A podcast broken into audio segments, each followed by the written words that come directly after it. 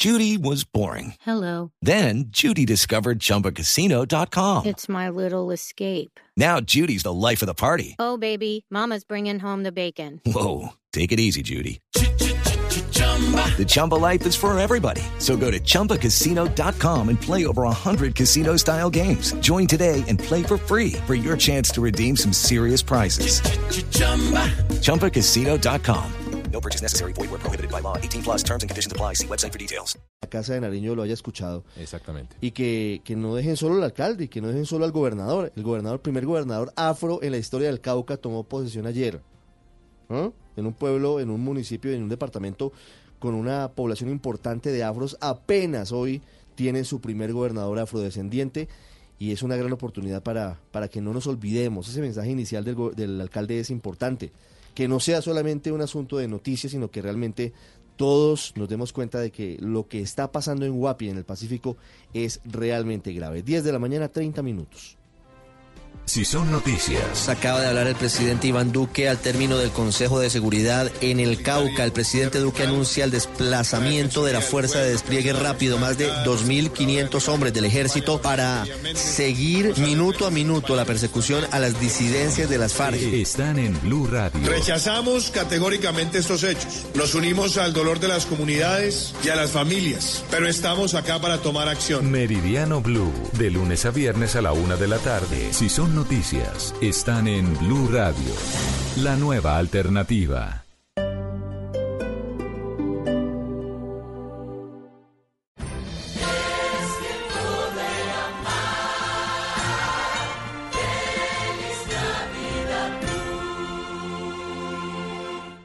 Mi amor, mi amor, ya vengo, voy a ir a vender el carro.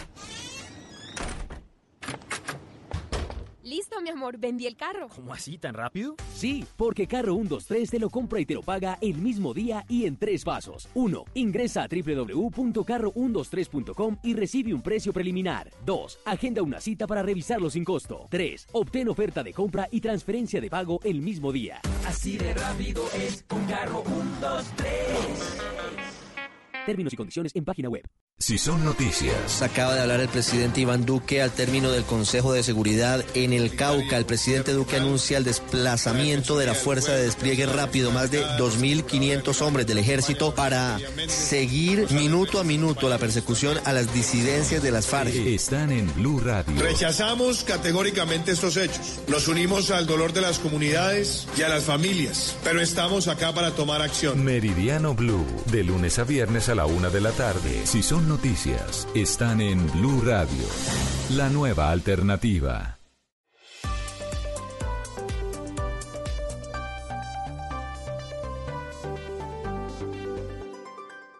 Desde este momento, Colombia está al aire. Mañana Blue con Camila Zuluaga. Me liberé, me liberé, gracias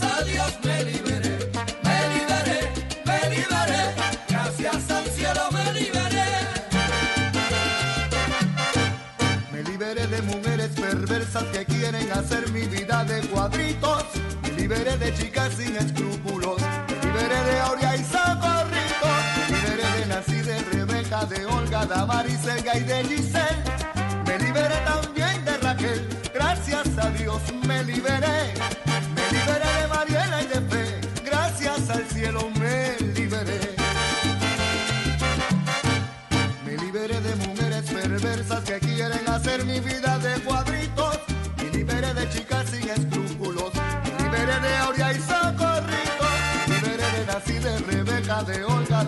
La mañana, 33 minutos. Avanzamos con Mañanas Blue. Los estamos acompañando en este 2 de enero. Mi querido Pombo, feliz año. Pues, oiga Eduardo, me lo veo bien, un feliz año, un muy próspero año, un muy saludable año.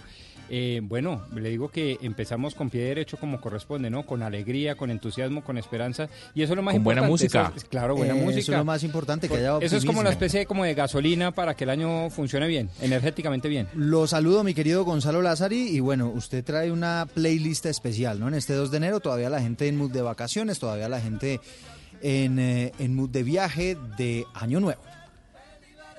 ¿No? O sea, porque aquí en Panamá ya estamos trabajando. O sea, en Colombia la gente todavía está de vacaciones, eh, don Eduardo. O sea, Pero ya, ya es hora de que la gente se ponga a, trabajar. ¿no? A usted que le encantan los A datos ver. y los porcentajes, le voy a dar un dato. Hace algunos minutos, Juan Manuel Gómez nos entregó el reporte de Waze, que es lo- el indicador, digamos, de cómo está el tráfico en Bogotá, y nos habla de un 94% de vías libres en estos momentos en la capital del país. ¿Eso le dice algo de que la gente sigue en vacaciones? Sí. Sí, obviamente sí, pero por eso le digo, en Colombia, aquí en donde nos encontramos en Panamá, ya la gente está en sus labores, sus, sus oficios, porque si avanza un país, don Eduardo, ¿no? Ah, bueno, pero trabajo. Le voy a dar un dato menos ver, técnico. Gonzalo. A ver, Yo oiga, me señor. demoro de donde estoy a la emisora una hora 50 minutos normalmente. ¿Es en serio? ¿Usted se demora todo eso? Sí, sí, sí. Y ahora me demoro, me demoré hoy 34 minutos.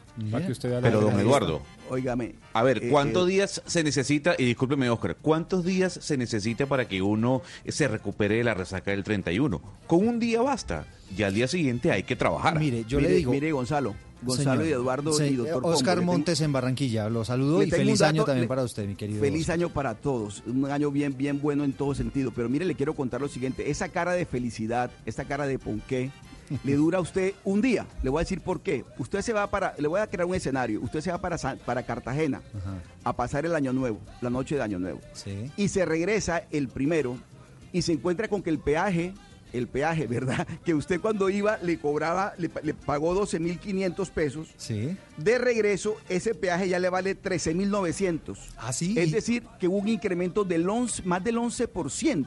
Entonces, la cara de Ponqué, a usted el año nuevo le dura exactamente un día. Porque, claro, se da cuenta que inmediatamente comienza el año, enseguida ese, ese, ese taxímetro comienza a, a- a- a- facturar, a facturar y a facturar. Oiga, Oscar. Eduardo, eso fue lo que pasó. Eso, eso le quería preguntar. Ya el primero de enero empezaron con las nuevas tarifas, porque yo también venía ayer en carretera y debo decirle que los peajes por los que pasé todavía no habían tenido el incremento. No, ya hay nuevas tarifas de los peajes, porque usted sabe que eso es concesionado, entonces cada uno administra la, la- el peaje a su forma, a su manera. sí. Pero le quiero contar que el dato que le estoy dando es, ta- es verídico. No puede 12.500 de ida a pasar el año nuevo a, Barra- a Cartagena. Y de regreso, o sea, al día siguiente, el primero, ya ese peaje costaba 13.900 pesos. No. Es decir, un incremento del 11%, ¿no? Y habíamos hablado que el gobierno había aumentado el salario mínimo en el 6%. Entonces, doctor Pombo, qué pena arru- arruinarle la- la- la celebración del Año Nuevo, pero así empezó el día y el Año No, Nuevo para No, fue no, pero no, no, no me la arruina, ¿sabe por qué? Porque usted sabe que yo soy un fiel defensor de lo concesionado, de las concesiones, de los colegios en concesión, de los hospitales en concesión Ah, y sobre todo de la infraestructura física de concesión. Estoy hablando de puertos, aeropuertos y carreteras.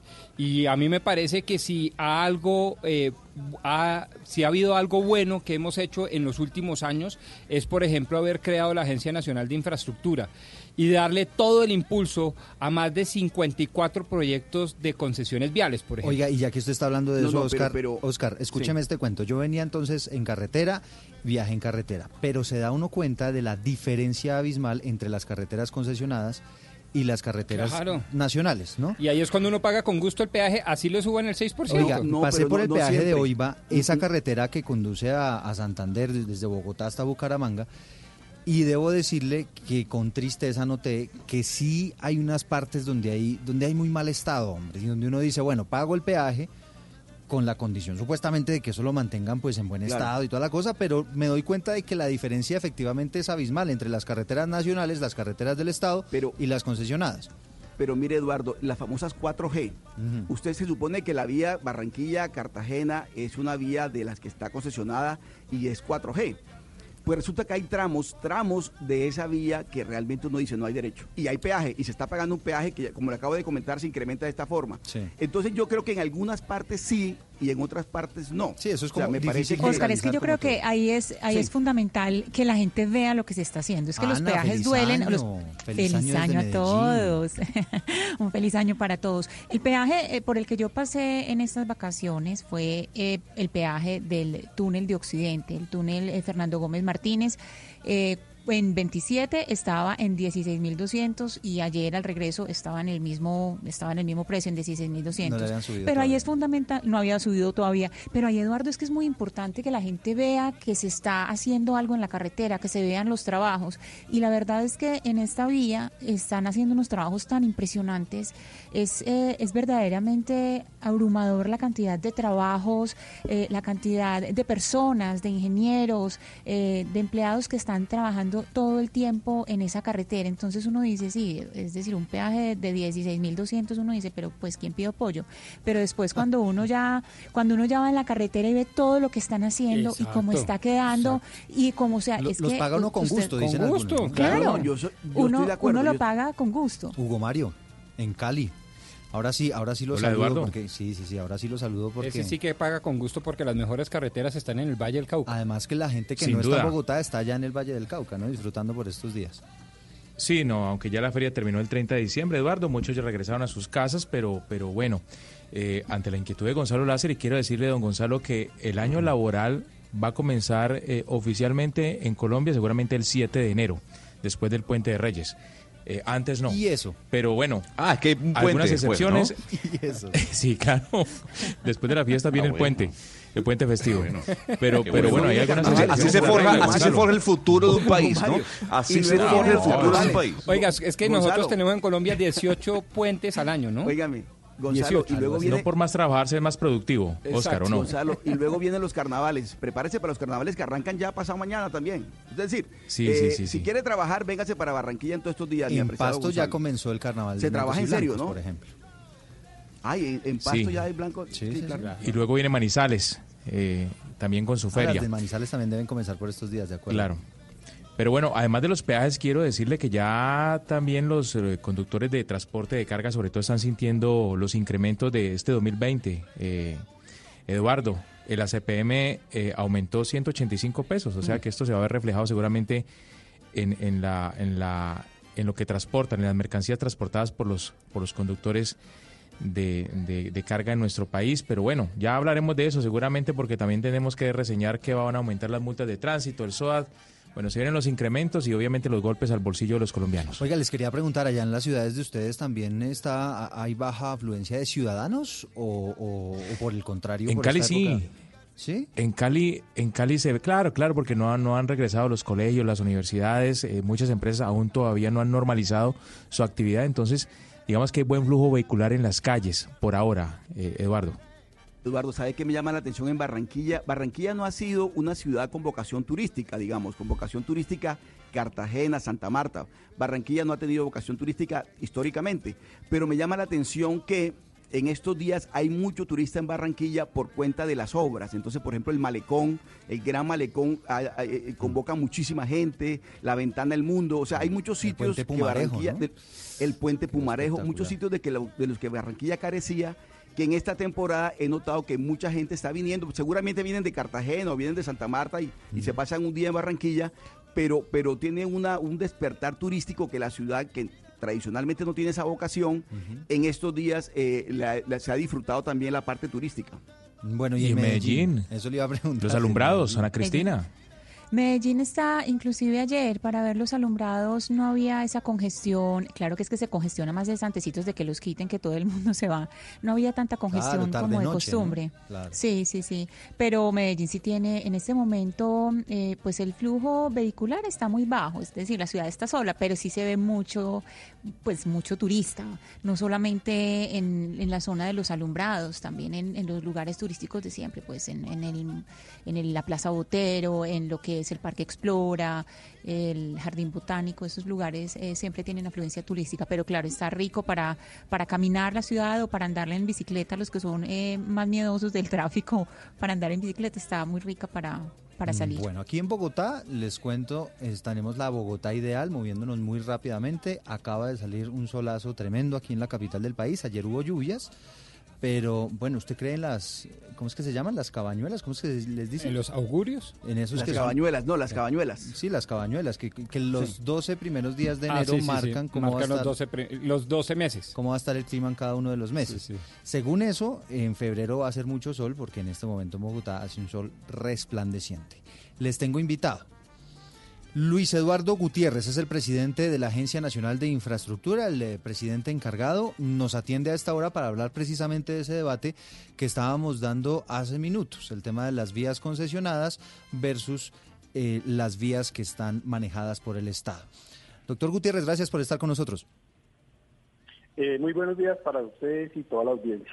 Bueno, háblenos inicialmente de los incrementos, porque estábamos aquí eh, hablando de la posibilidad de que ya algunos peajes hubieran incrementado las tarifas con base a que ya empezó el nuevo año, el 2020. ¿Cómo están manejando ese tema cuando los colombianos empezaremos a notar eh, ese incremento efectivamente en los peajes?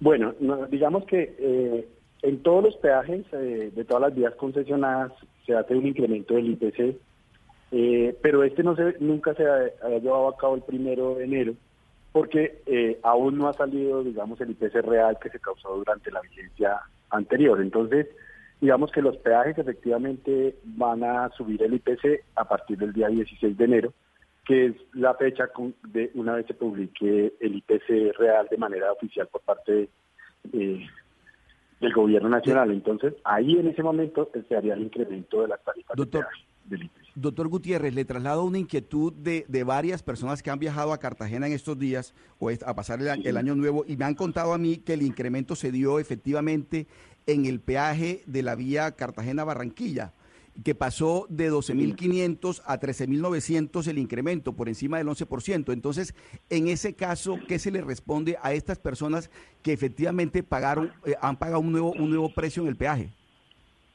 Bueno, mire, en el caso de este proyecto de Cartagena-Barranquilla hay que tener, eh, digamos, el antecedente de lo que pasa con esta con este contrato de concesión. Este, este corredor venía siendo operado por otro contrato que no hacía parte del programa de cuarta generación, sino de primera generación, que era Cartagena Barranquilla Vía el Mar. Y era un contrato que se, que, cuyo mecanismo de retribución era del antiguo COMPES, que era por ingreso esperado. Esperábamos que el ingreso esperado se lograra el 31 de diciembre, sin embargo, producto del tráfico se adelantó eh, a noviembre. Y en noviembre, pues digamos que como había quedado el contrato de 4G regulados, que se hacía estos incrementos del 30 y el 27%. No obstante, digamos que en ese momento pues la gente se opuso, que no había habido la suficiente divulgación, que no, que se sentían eh, inconformes con ese incremento y lo que logramos es hacer, digamos, con unos recursos que estaban en el contrato, llevar, eh, mantener esas tarifas hasta el 31 de diciembre. Pero, pues digamos que los contratos de 4G regulan que el efecto de no incrementar los peajes los tiene que pagar, es un riesgo a favor de la, de la nación. Entonces no podíamos dejar de subir eh, en la tarifa de peaje contractual. Eh, Pero entonces, entonces perdón, perdón, doctor Gutiérrez, lo interrumpe, perdóneme. o sea que efectivamente sí se dio el incremento en este peaje y los y las personas que, que nos están comentando de esta alza, además del 11%, tienen toda la razón. Es decir, lo que ocurrió fue que se aplazó la de noviembre para el 31 de diciembre, ¿eso fue lo que ocurrió? Sí, señor, sí, señor, eso fue lo que, lo que ocurrió. Pero mire, la tarifa contractual efectivamente eh, para las categorías 1 y 2 el primero de enero debía haber sido eh, de 13.900 y en la, en la tarifa eh, de la categoría 2, o sea, los de transporte público, de 20.900. Sin embargo, en, en, noviembre montamos unas mesas de trabajo con los cuatro municipios, Puerto Colombia, Tubará, Piojó, Juan de Acosta, y logramos aún, digamos así, no, no subir para los residentes que se inscribieron en el censo, que nos arrojaron 1.700 vehículos, solamente incrementar el IPC eh, para ese eh, que, estuviera para esos 1.700 vehículos. ¿Por qué, por qué lo, llegamos a digamos a, esa posibilidad? Porque pues digamos los, los, los contratos establecen que se debía hacer para todas las categorías. No obstante, sí consideramos que había una afectación, lo revisamos y llegamos a un acuerdo en las mesas de trabajo. el día lunes tuvimos la última mesa de trabajo en Puerto Colombia y yo les dije, miren, a partir de esta noche sube solamente el IPC para los que estén en el censo de los 1.700 vehículos. Pero, pero para doctor Gutiérrez, personas suben la tarifa. Pero ¿por, qué, pasa? ¿Por qué pasa? ¿Por qué está por encima del IPC? ¿Por qué llegó al 11%? ¿Por qué, por qué estuvo esa, esa, ese incremento tan, tan alto, pues tan desmesurado? Pues mire, el contrato de Cartagena Barranquilla que se firmó en el año 2014 establecía ese incremento cuando se terminara Vía el Mar. Por eso traía el antecedente de lo que pasó en noviembre.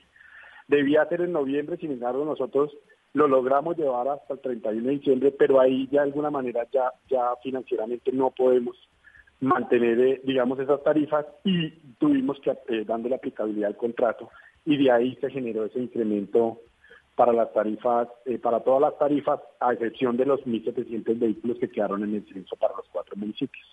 Yo quisiera aprovechar la presencia, querido Eduardo, para responderle también a querido Oscar allá en Barranquilla, del doctor Luis Eduardo Gutiérrez, a quien obviamente conozco y quien en este momento es presidente de la ANI.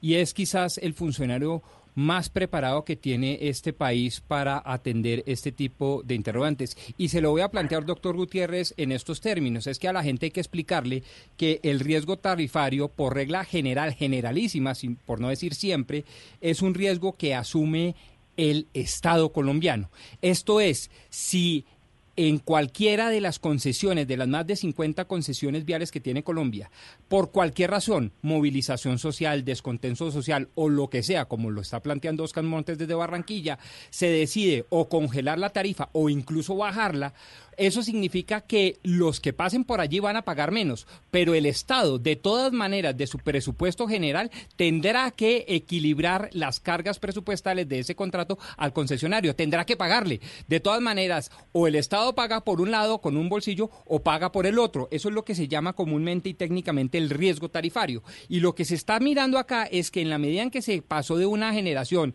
de, la, de una concesión de primera generación a la cuarta, pues las reglas contractuales eran e indicaban que para poder ajustar el modelo económico se tenía que incrementar ostensiblemente el valor del peaje. Si no se hace, pues lo va a tener que pagar de todas maneras quien asume el riesgo, es decir, el gobierno nacional. Meto esta cucharada, doctor Luis Eduardo, para preguntarle entonces cómo quedó después de esto el equilibrio financiero y económico del contrato a través del riesgo tarifario.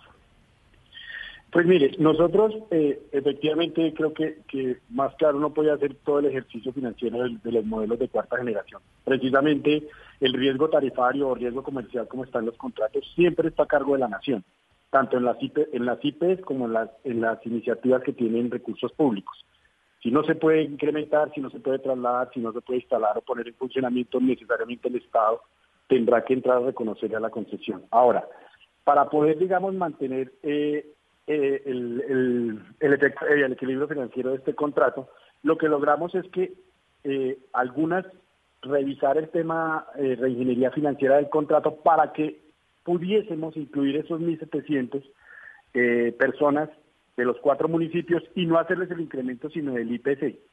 Y digamos que nosotros vamos a tener que estar reconociéndole al concesionario vía fondo de contingencia ese efecto. Ahora bien, para que no tenga que ser eso con presupuesto general de la nación, algunos contratos de 4G también regulan unas subcuentas que se van generando anualmente y digamos que cogimos esa subcuenta y la, utilizamos para poder reconocer ese efecto financiero por no eh, hacer el incremento a todos los usuarios de los, del peaje. Pero, ese, ese tema lo tenemos así, digamos que, que, lo logramos hacer para este para este contrato. Pero pero efectivamente lo que se está diciendo es cierto.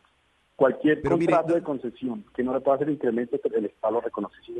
Doctor Gutiérrez, mire, muchos oyentes nos están llamando y nos están preguntando por lo que está ocurriendo con el tema del, peaje en la vía Cartagena-Barranquilla, Barranquilla-Cartagena. Y una de las preguntas que tienen ellos es la siguiente, ¿por qué va a pasar con esos vehículos que no están dentro del censo? Es decir, que no hacen parte de los que están registrados en los municipios de la, de la zona costera. ¿Qué pasa con esos vehículos? Con lo, con lo que tiene que ver con el incremento. El incremento se llevaría el que estaba en el contrato que se debía haber hecho en noviembre, pero que no se pudo llevar que no se hizo efectivamente por, por la evaluación que se hizo en ese momento y, el problema social que, que, se, que se generó en ese momento, pero los que no hacen parte del censo, que utilizan el peaje, pues digamos que se hace el incremento que estaba en el contrato firmado del año 2014 que corresponde eh, al 20, al 25, al 25 y al 27% en promedio en todo. El incremento sí se llevó a cabo a partir del primero de las cero horas del primero de enero de este año. Sí. Lo, traigo del Caribe al Pacífico, doctor Gutiérrez, para preguntarle por la suerte de una de las carreteras más importantes de este país, la doble calzada Buga-Lobo Guerrero-Buenaventura. A propósito de que comienza el año, los propósitos que uno se hace, cada gobierno se, se, se pone como propósito terminar esta, estas obras, pero esto se ha vuelto interminable. Eh, eh, ¿qué, qué conoce la agencia? Exactamente qué va a pasar en el 2020 con esa doble calzada que no se ha terminado. ¿Qué pasa con los recursos de los peajes? ¿Se van a invertir allí este año en esas obras? Nosotros en este momento estamos terminando la estructuración de todo el proyecto de la malla vial del Cauca completo. Y parte, y uno de los de, la- de esa, de esa estructuración está precisamente la terminación de la, de la doble calzada Buga Buenaventura. Porque, como usted dice, es cierto, este es uno de los ejes principales y es un corredor estratégico pues para el país. Entonces, digamos que la prioridad que tenemos y que nos ha venido dando eh, el presidente eh, de la República es esa. Eso hay que terminarlo dentro de la estructuración que pensamos que se va a adjudicar en el primer semestre de este año. Automáticamente queda el tema de la terminación y el reinicio de las obras de la doble calzada de Buga Buenaventura. Sí, eh, hay una pregunta sobre el departamento de Antioquia, pues eh, si estamos hablando de 4G, el 32% de la inversión pues precisamente está acá en el departamento de Antioquia. Eh, basta mencionar pues eh, lo que es Pacífico 1, 2, 3, corredor noroccidental y corredor, corredor nororiental. La gente se pregunta pues eh, con, con base en los avances que se van dando, hay eh, qué posibilidad hay de que se instalen nuevos peajes y si se instalan nuevos peajes, ¿cómo se hace el cálculo? La gente se pregunta cómo se hace el cálculo de esos peajes nuevos. Bueno, los peajes nuevos vienen desde la estructuración de los contratos. En el momento de que se presenta el contrato para que se logre el cierre financiero del contrato y haya un equilibrio económico en el mismo, desde ese momento se deja o la instalación de una nueva caseta o la o el incremento de las casetas existentes. Para el caso puntual de Antioquia, nosotros hemos venido trabajando en todos nuestros corredores y pues hemos eh, ya se están, digamos, poniendo en funcionamiento varios de los de las unidades funcionales de los Pacíficos, también eh, la terminación del tema del, túnel de la quiebra que tuvimos el CAL el año pasado. Vamos a esperar en, el primer- en este primer semestre a comenzar a poner en funcionamiento ese, epa- eh, algunas unidades funcionales de ese corredor. Lo mismo, pues trabajamos en Mar 1 y Mar 2, que es el que conecta a Medellín con el con el Urabá. En ese, lo que, lo que, lo que hemos venido haciendo en ellos es que eh, en los contratos establecen que efectivamente hay la necesidad de instalar algún nuevo peaje. En el caso de Pacífico 3, hay que instalar un nuevo peaje en IRA, que está, en IRA, perdón, que es el que estamos, digamos, revisando y generando la resolución. Y los otros, de alguna manera, en la medida que se vayan colocando y se vayan poniendo en funcionamiento las unidades funcionales, se establece la instalación de algunas casetas de peaje o el incremento de las mismas. Eh, en Antioquia, que es donde nosotros tenemos, digamos, la mayor concentración de los proyectos de 4G, efectivamente hay la instalación de algunos nuevos peajes que se, que se van a, a ir llevando a cabo en el transcurso del año. Señor Gutiérrez, yo le quiero hacer una pregunta que precisamente nos, nos la está formulando una oyente y nos dice lo Sí, siguiente, señora. se la voy a decir tal cual. Conocí a una enfermera que estuvo en Urabá y llegó aterrada porque la mano de obra del túnel del Toyo y la carretera al mar es realizada por chinos que son presos y los traen a trabajar acá, que tienen chip y están vigilados permanentemente. ¿Es, es cierta esta información? Es, eh, como le digo, es una pregunta que me hace una oyente. No, nosotros, eh, el proyecto que, que está siendo ejecutado por los chinos, que es Mar 2, eh, nosotros hemos venido revisando y haciendo mesas de trabajo con ellos, con Migración Colombia, para que las personas extranjeras, sobre todo la- los chinos que están trabajando en ese, en ese corredor, pues cumplan todas las condiciones para poder trabajar en el país, pero que nosotros tengamos información de que son presos y que tienen chip, pues eso no lo, eso no lo, no lo hemos evidenciado y nosotros hemos hecho visita y hacemos eh, comités y todo el tramo entre Calles Gordas y el Tigre, que es el que está ejecutando Mar 2, pues cumple con las condiciones normales de las, de, los, de las personas que trabajan ahí. Ah, pero, pero, pero venga, doctor Gutiérrez, pero sí están trayendo los chinos mano de obra desde, desde la China, No, está llegando... En algunos, en, en ese corredor ellos han, han eh, ha hecho la solicitud a la ANI de poder incluir sobre todo temas especialistas en algunos, en algunos tramos, que de lo que ellos están haciendo es principalmente lo que corresponde al túnel de Fuenia, que, que es el que está construyendo el grupo chino, pero cumpliendo las características normales, pasa por Migración Colombia, se hace todo un ejercicio con ellas de legalidad. Eh, sí han traído personas, pero digamos que eh, siempre los contratos traen la prioridad de que tienen que ser eh, la mano de obra colombiana, eso es prioritario y también están cumpliendo esa condición del contrato. 10 de la mañana, 58 minutos. Este tema seguramente será eh, noticia a lo largo de todo este año, teniendo en cuenta que aquí también los chinos van a construir el metro. Estamos conversando a esta hora con Luis Eduardo Gutiérrez, es el presidente encargado de la Agencia Nacional de Infraestructura. Un saludo para quienes nos están acompañando en Caracol ahora. El saludo de siempre, Pombo. Ahí, Ahí estamos, estamos. también. En televisión para quienes nos quieran acompañar también a través de YouTube. ¿Qué va a pasar, el doctor Gutiérrez, con los peajes eh, del centro del país? Por ejemplo, los de la vía al llano, los que comunican a Bogotá con Tunja, que también todas estas son vías concesionadas. En, el caso puntual de Cundinamarca, digamos, para el contrato de la autopista norte, para el contrato de diseño Tunja-Sogamoso, la construcción de Bogotá-Villavicencio, Chirajara-Villavicencio, que es el contrato de, de construcción de 4G, eh, digamos que el incremento está inicialmente eh, con el IPC. Para, para accesos norte de Bogotá y para BTS va a ser el IPC este año. Y en Chirajara Villavicencio, pues el, el 16 de, de enero se hará el incremento del IPC. Estos contratos de alguna manera tienen, digamos, vienen regulados el mecanismo de cómo es el incremento, pero eh, inicialmente el incremento de, de todos va a ser el IPC a partir del 16 de enero. Muy bien, son las 10 de la mañana y 59 minutos, 11 de la mañana en punto ya está cambiando el reloj. Le agradecemos este contacto con Blue Radio, doctor Luis, Luis Eduardo. A ustedes muchas gracias por la entrevista y seguimos, digamos, muy pendientes de, de hacer ese monitoreo con los concesionarios para que el incremento sea efectivamente el que el que se autorice por parte de la Agencia Nacional de Infraestructura. Bueno, aquí está. En todo caso, eh, incrementos que en algunos casos se dan muy altos, pero en la mayoría de los casos se va a dar simplemente el incremento del IPC, ¿no? Básicamente el, el costo El de inflación. presidente lo dejó, el presidente Luis Eduardo Gutiérrez lo dejó clarísimo. La regla es crecimiento al IPC.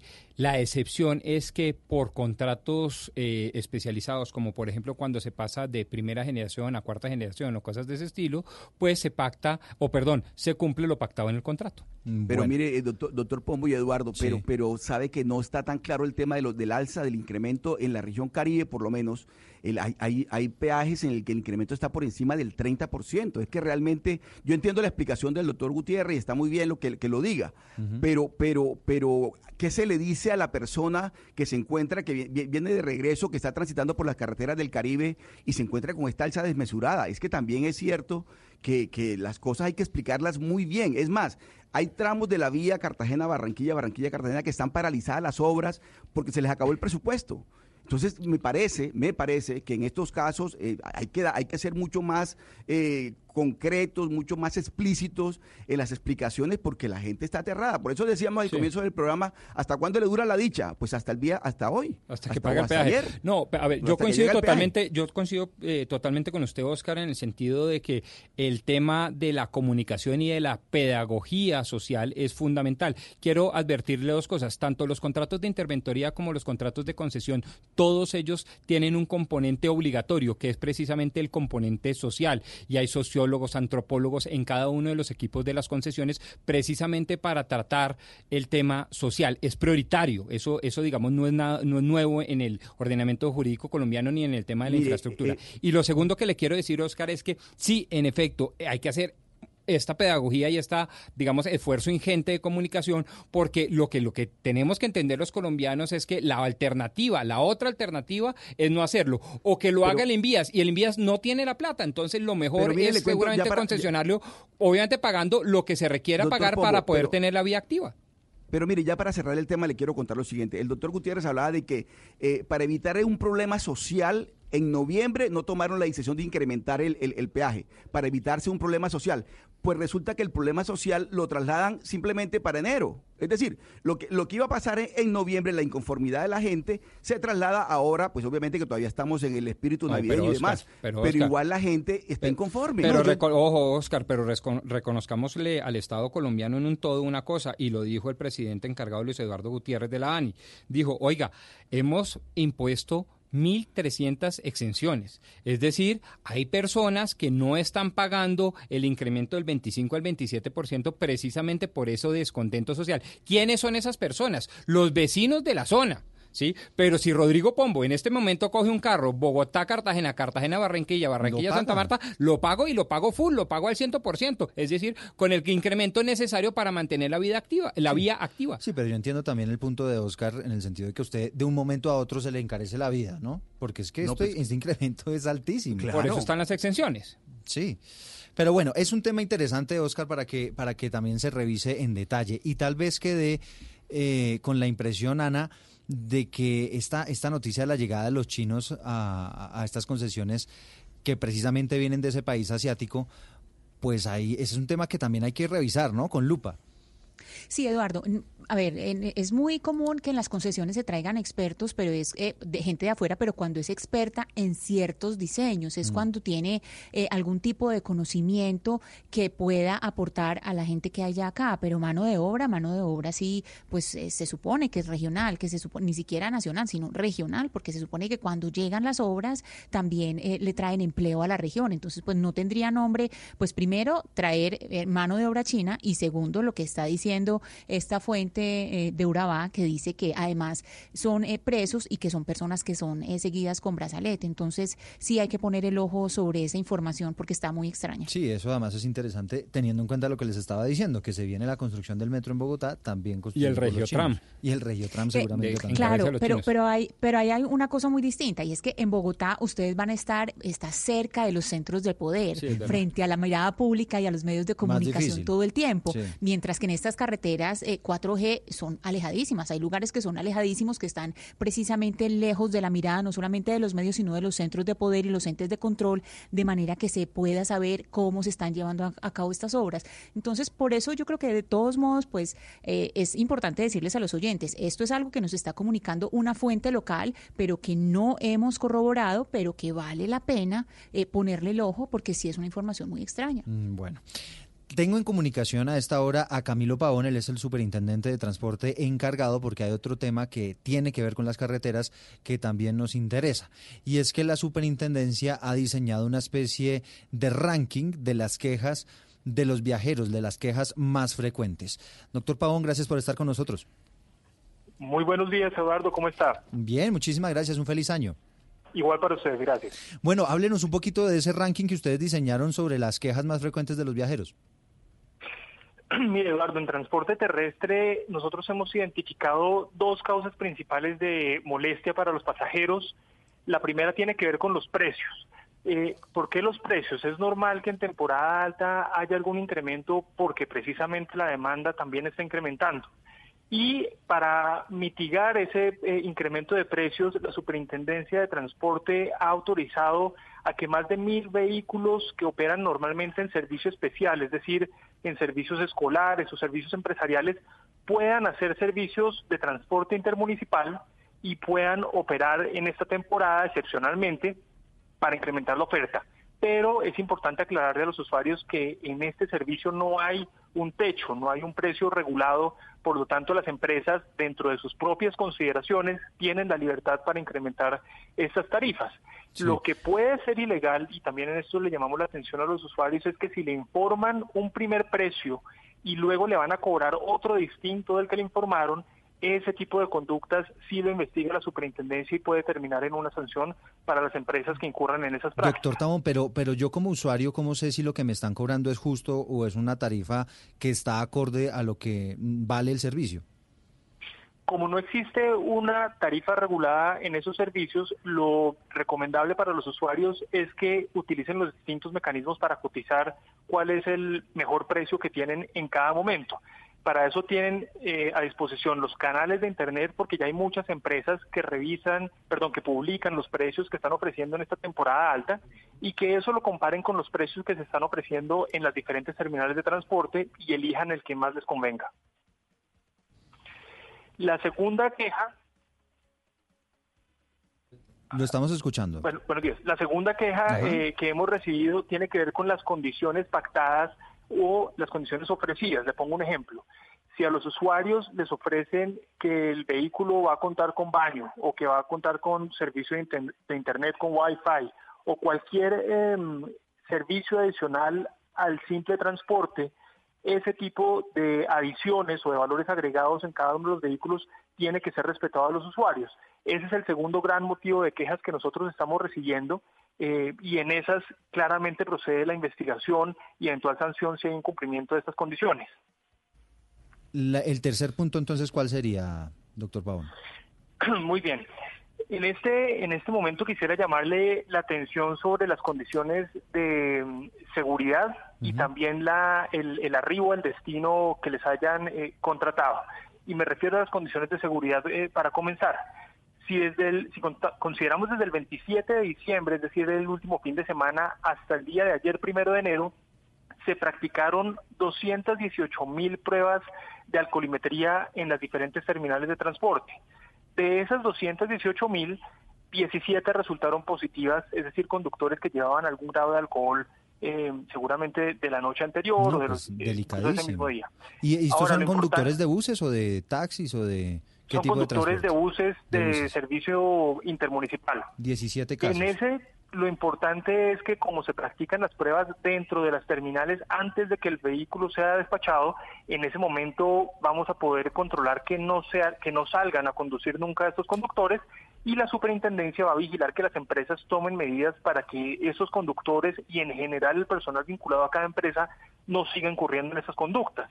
Si consideramos incluso desde el 15 de noviembre hasta el día de ayer, que es todo el periodo de vacaciones, eh, incluyendo desde el momento en que salieron a descansar los, los niños en los colegios, resultaron 114 pruebas positivas, que sigue siendo un porcentaje pequeño, pero sorpresivo que todavía haya algunos conductores que pretenden conducir con algún grado de alcohol. Ahora, eh, le, le- le cuento algunas cifras de este último periodo. Sí. En toda la temporada de vacaciones se movilizaron más de 17 millones 500 mil personas, contando desde el 15 de noviembre hasta el día de ayer. La terminal que más pasajeros movilizó fue la terminal de transportes de Cali, con 1.600.000 personas. La que menos movilizó fue la del Socorro, con 15.000 pasajeros eh, movilizados. Y en el último periodo, es decir, del 27 de diciembre hasta el día de ayer, superamos la cantidad de pasajeros que se movilizaron en la época de Navidad. En la época de, Navidad fueron 2.500.000 pasajeros, en este periodo fueron 2.613.000 pasajeros que se movilizaron en las diferentes terminales de transporte. En este caso no fue Cali, sino Bogotá Salitre, la que más pasajeros eh, movilizó. Y eh, pues estamos esperando que para la época de, de Reyes, que es este fin de semana que se aproxima, también tengamos un desplazamiento similar, es decir, alrededor de 2.500.000 personas. Superintendente, así como cuando uno va a un eh, consultorio, uno mira los diplomas del médico, mira cuáles son las certificaciones que tiene. Cuando un pasajero va a abordar en una terminal, cuando va a abordar un bus, cuáles son esos signos externos que le dicen a él, este, este, eh, este conductor ha pasado por un proceso, este carro ha sido revisado. ¿Cómo puede saber él que todos esos procesos están en orden? ¿Hay algún signo, signos externos que, le, que, que ellos puedan leer, que los, que los usuarios puedan leer o ver?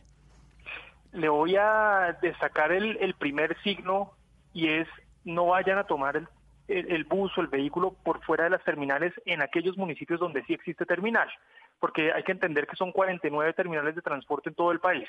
En donde sí existe terminal, las empresas de transporte están obligadas a despachar y a eh, terminar sus recorridos en las, respectivas terminales de transporte. Entonces, el primer signo de alerta es, si ustedes van a tomar el vehículo por fuera del terminal, no van a tener ninguna garantía de que el vehículo tiene pólizas, de que el vehículo tiene revisión técnico-mecánica, etcétera.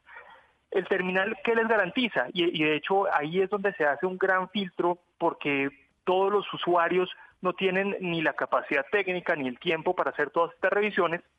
Los vehículos que se despachan desde las terminales tienen una revisión previa para poder ser despachados, que tienen su revisión técnico-mecánica vigente, que tiene el SOAT, que tiene las pólizas de responsabilidad civil, contractual y extracontractual que siguen la normatividad.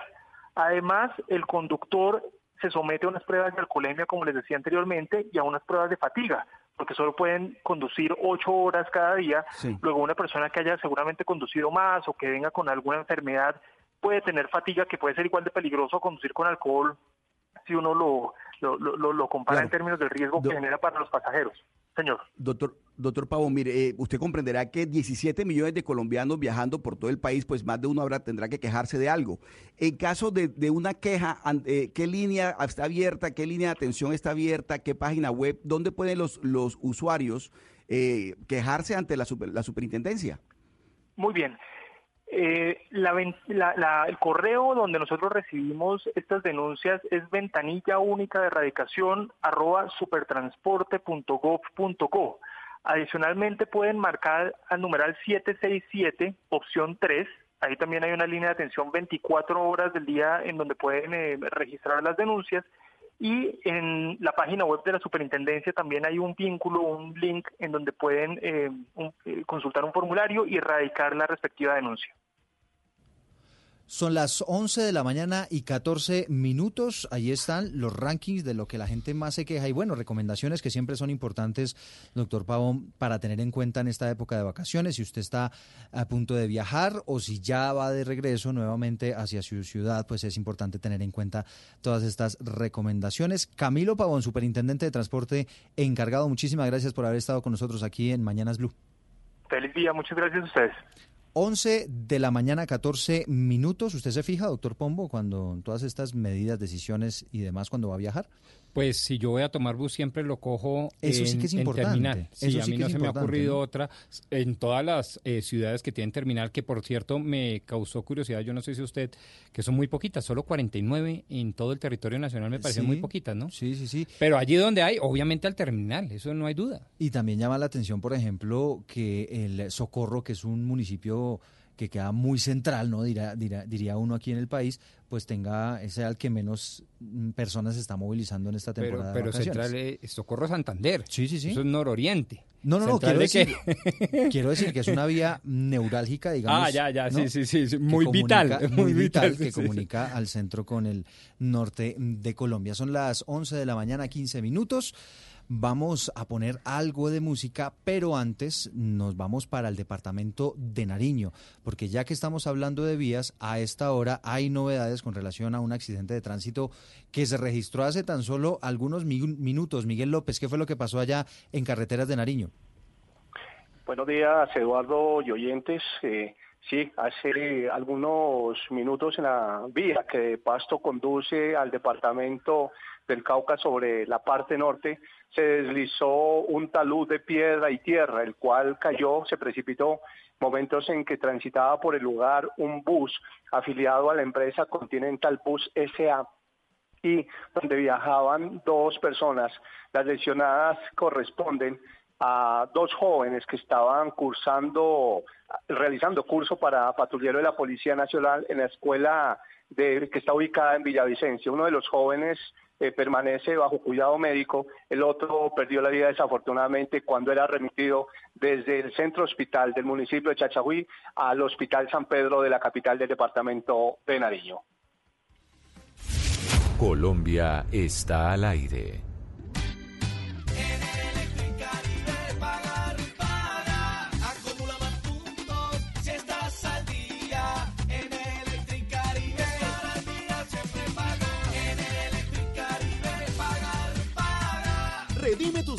el 7 de enero. Electricaribe somos todos. Consulta términos y condiciones en www.electricaribe.co. Vigilado Superservicios. De la interpretación de los hechos en diferentes tonos. Mañanas Blue. Mañanas Blue. Colombia está al aire.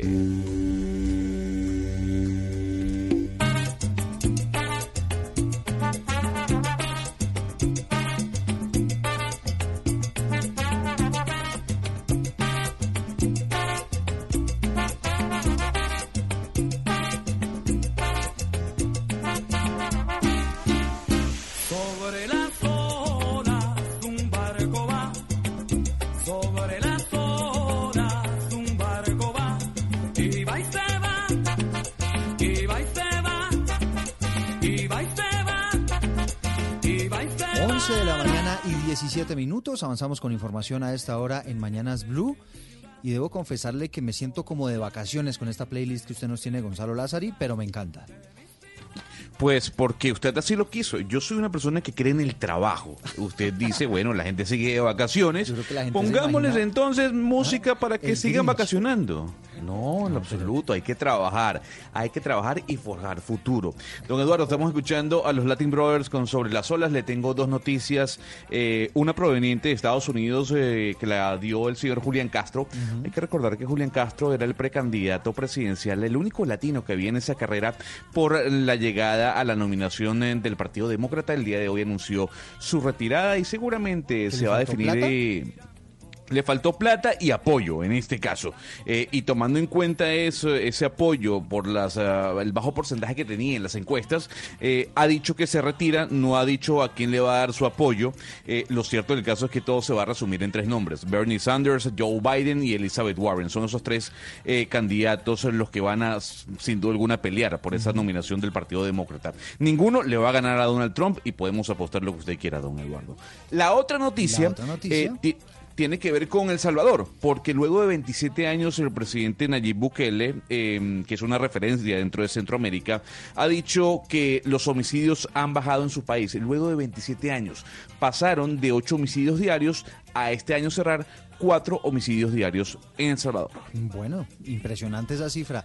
11, 19 minutos, como también muy impresionante lo que va a pasar en Cincelejo, porque la mayoría del gabinete, si no la totalidad, va a ser y va a estar compuesto por mujeres.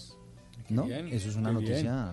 ¿Quién es el alcalde de, de- sabemos Ah, un poquito? espéreme, ya, Qué le, buena ya le noticia, ¿no? busco ese dato porque es uno de los temas que ha llamado la atención. Al igual, Ana Cristina, que la noticia que nos eh, trae el alcalde de Manizales, ¿no? Que ha hecho una designación bien particular en su gabinete. Sí, eh, recordemos, pues todas las ciudades están estrenando alcalde y Manizales estrenó al señor Carlos Mario Marín, que fue siempre fue un candidato pues muy alternativo, eh, se moviliza en bicicleta eléctrica, un candidato distinto y en el momento de nombrar a su gabinete nombró como eh, secretaria de Equidad de Género a una mujer trans y precisamente a ella la tenemos hoy con nosotros. Secretaria Matilda González, bienvenida a Colombia, está al aire de Mañanas Blue. Hola, ¿cómo están? Muchas gracias por la invitación. ¿Cómo están? ¿Qué han hecho? Gracias y feliz año. Gracias a usted por aceptar esta, esta invitación. Eh, Hablemos primero del significado de este nombramiento. ¿Qué significa ser nombrada secretaria de Equidad en una ciudad tan conservadora como es Manizales o como creíamos que es Manizales?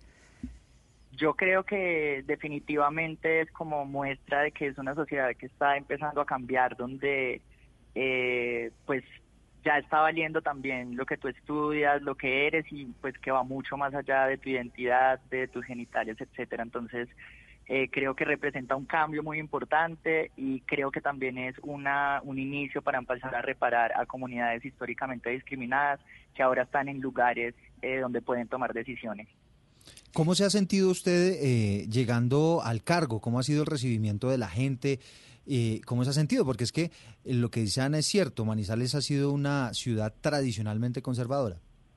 Completamente, o sea, digamos, yo eh, me gradué en el 2008 del colegio y me, fui para Bogotá y de hecho yo decía como yo pues a Manizales no vuelvo ni loca eh, y aparece como esta nueva oportunidad, entonces eh, pues es súper reciente, apenas estoy haciendo como empalme, entendiendo bien cómo funciona la secretaría, eh, digamos que es como que me subí al potro y ya, apenas estoy como aprendiendo a manzar.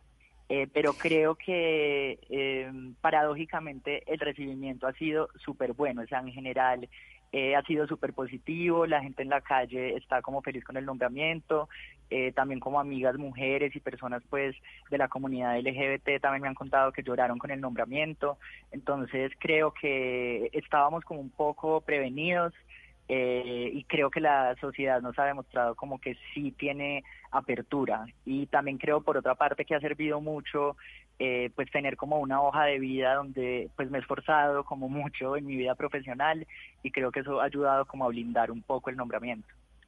Secretaria González, hablemosle un poco a los oyentes, contémosle esa historia suya, porque conocemos, por ejemplo, la historia de Brigitte Baptiste, que primero hace toda su carrera académica y después hace la transición. ¿La transición en ustedes antes o después de hacer toda la carrera académica y esta incursión en la vida política?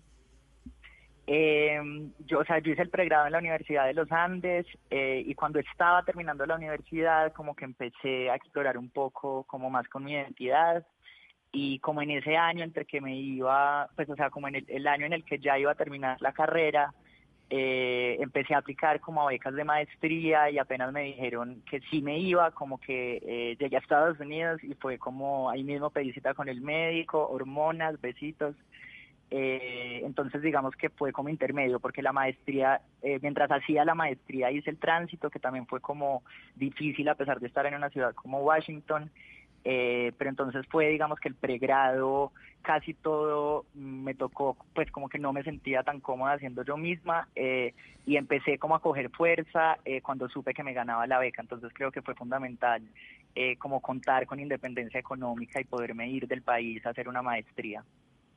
Sí, como decía Ana Cristina, eh, secretaria Manizales es una de las ciudades más conservadoras de Colombia. ¿Usted qué va a hacer desde su cargo para que eh, sea Manizales una ciudad más incluyente, para que los ciudadanos entiendan más sobre la condición de género y, de, y también de la diversidad, por supuesto? Eh, digamos que apenas estamos haciendo un diagnóstico, pero lo que está muy claro es que eh, queremos hacer una pedagogía donde los manizaleños y las manizaleñas aprendan a amar, porque si miramos las cifras, eh, la mayoría de casos de violencia ocurren dentro de la familia, la, eh, las cifras más altas de violencia de género están en violencia sexual hacia menores de edad, niñas, y eh, también estamos de primeros en el país con suicidios y muchas veces la razón que argumentan, la mayoría son hombres y la razón que argumentan es desamor o problemas de pareja. Entonces creemos que es fundamental tener una conversación sobre la, cuál es la función de la familia, eh, derechos de la niñez y eh, una Manizales que aprenda a amar de forma sana. Sí, ¿esos serán como sus objetivos, como hacia dónde va a apuntar usted desde la Secretaría? Eh, pues, o sea, me da miedo todavía decirte que esos son los objetivos porque sería como irresponsable sin tener como un diagnóstico claro, pero digamos que es como una de las motivaciones que me hacen volver a Manizales también como personales, eh, pues porque me acuerdo cómo era la vida acá, me acuerdo cómo, cómo son las parejas, entonces sí creo que eso va a ser muy importante y, y como una motivación, un motor importante para mí en el desarrollo de este cargo. Secretaria, hay un asunto fundamental en la formación de género y es empezarlo desde temprano, desde que los niños pues están eh, inclusive antes en el antes del colegio en la casa. ¿Usted es eh, partidaria de implementar políticas donde se empiece a educar en género desde la primera infancia y trabajaría por eso eh, desde su cargo? Eh, digamos que en este momento es difícil poder responderte porque, como te digo, no, no tengo como un diagnóstico claro. Yo creo que eh, es súper claro que va a ser una prioridad trabajar por los derechos de la niñez, eh, pero también creo que pues como que el cambio social muchas veces es pasito a pasito y si eso requiere que demos pasos mucho más despacio con la pedagogía, pues así va a ser. 11 de la mañana, 26 eh, minutos. Es Matilda González, abo- abogada, activista por los derechos LGTBI, una mujer trans que en estos momentos es la nueva secretaria de Asuntos de Género en Manizales y le agradecemos este contacto con Mañanas Blue. Muchas gracias por la invitación, un abrazo. Bueno, obviamente aquí están dando toda una, ¿cómo se dice? Un, pateando la mesa con, Eduardo, esta- pero con sabe- este nombramiento. Ah, sí, sí, sí. sí, dígame, Oscar. ¿Sabe una cosa, Eduardo? Que eh, el país tiene que prepararse para este tipo de gabinetes, o sea, no solamente claro. la parte paritaria de, de hombres y mujeres, eh, o sea, tiene que, ser- tiene que haber gabinetes mucho más incluyentes. La doctora González es ejemplo de ello, además en una ciudad como Manizales, que como se ha dicho ha sido tradicionalmente conservadora. Mire, por ejemplo, en el departamento del Atlántico, el, el gabinete de la, gobernazo- de la gobernadora Elsa Noguera es 50-50, 50% hombres, 50% mujeres. Y el caso que usted citaba del alcalde de Cincelejo, Andrés Gómez Martínez, aquí ya Gómez, encontré, Andrés. Gómez Martínez, claro, el, el 80, creo que es el 80%. 70%, de- 10, eh, Ah, bueno. 10 profesionales, 10 mujeres van a ser parte de su gabinete. Exactamente, pero mi- mire usted, es- mayo- mayoritariamente está conformado por mujeres, pero me parece que ese es el paso de la nueva política y el nuevo país, un país mucho más es incluyente que- en lo que tiene que ver con los gabinetes, con la conformación de gabinetes, Ana Cristina. Sí, Oscar y Eduardo, aquí no estamos hablando solamente de inclusión, estamos hablando de una mujer muy bien preparada, estamos hablando de una manizaleña que es graduada eh, de Derecho de la Universidad de los Andes, ella tiene un máster en Derecho Internacional de una universidad de Washington, de la American University, y ella fue becaria de la Relatoría sobre Derechos Humanos de Personas LGTBI en la Comisión Interamericana de Derechos Humanos. Entonces no es solamente una cuestión de inclusión, estamos hablando de un alcalde que eligió a la que consideró a la persona mejor preparada y que efectivamente, por lo menos, lo que son los diplomas los tiene, lo que tiene, lo que tiene de conocimiento, de formación eh, académica y humana para llegar a ese cargo, pues lo tiene. Ojalá le a mí vaya la muy sensación, bien. Ana, que Lo- le falta tal vez un poquito de conocimiento de la ciudad, es decir, ella habla de diagnósticos, ella habla como, como de entrar a revisar Eh, bien. Pero ¿sabe qué? Eh, sa- ¿Sabe qué es lo que pasa, Eduardo? Es que todavía no está muy claro y que creo que les va a pasar a todos los funcionarios estos primeros 15 días. No saben qué tanto pueden decir, es decir, cuál es la política oficial del Pero alcalde, de qué tanto pueden hablar. a gobernar sí, ayer, ¿no? ya Sí, empezaron a gobernar, pero, pero el manejo de medios, es decir, esta forma de enfrentarse a los medios, pues todos, no solamente eh, la secretaria González, sino los funcionarios en este momento están viendo más o menos cómo es la política del nuevo alcalde o de los nuevos gobernadores Mm. para ver mm, de, de qué manera abordan. Entonces yo creo que fue un poquito eso, no saber Pero- hasta dónde puede llegar Pero la no información. estamos, y, y discúlpeme Ana, no estamos siendo políticamente correctos y los políticos no, no están siendo políticamente No, yo creo que correctos en medio de todo este auge. o sea, ¿cuánta, discúlpeme doctor Pombo, y yo, a ver, la capacidad que tienen las mujeres es igual que la que tienen los hombres, pero ¿cuánto hay detrás eh, de este tipo de escogencias en cuanto a el qué dirán, más allá de la preparación que puede tener una mujer sobre un hombre o viceversa?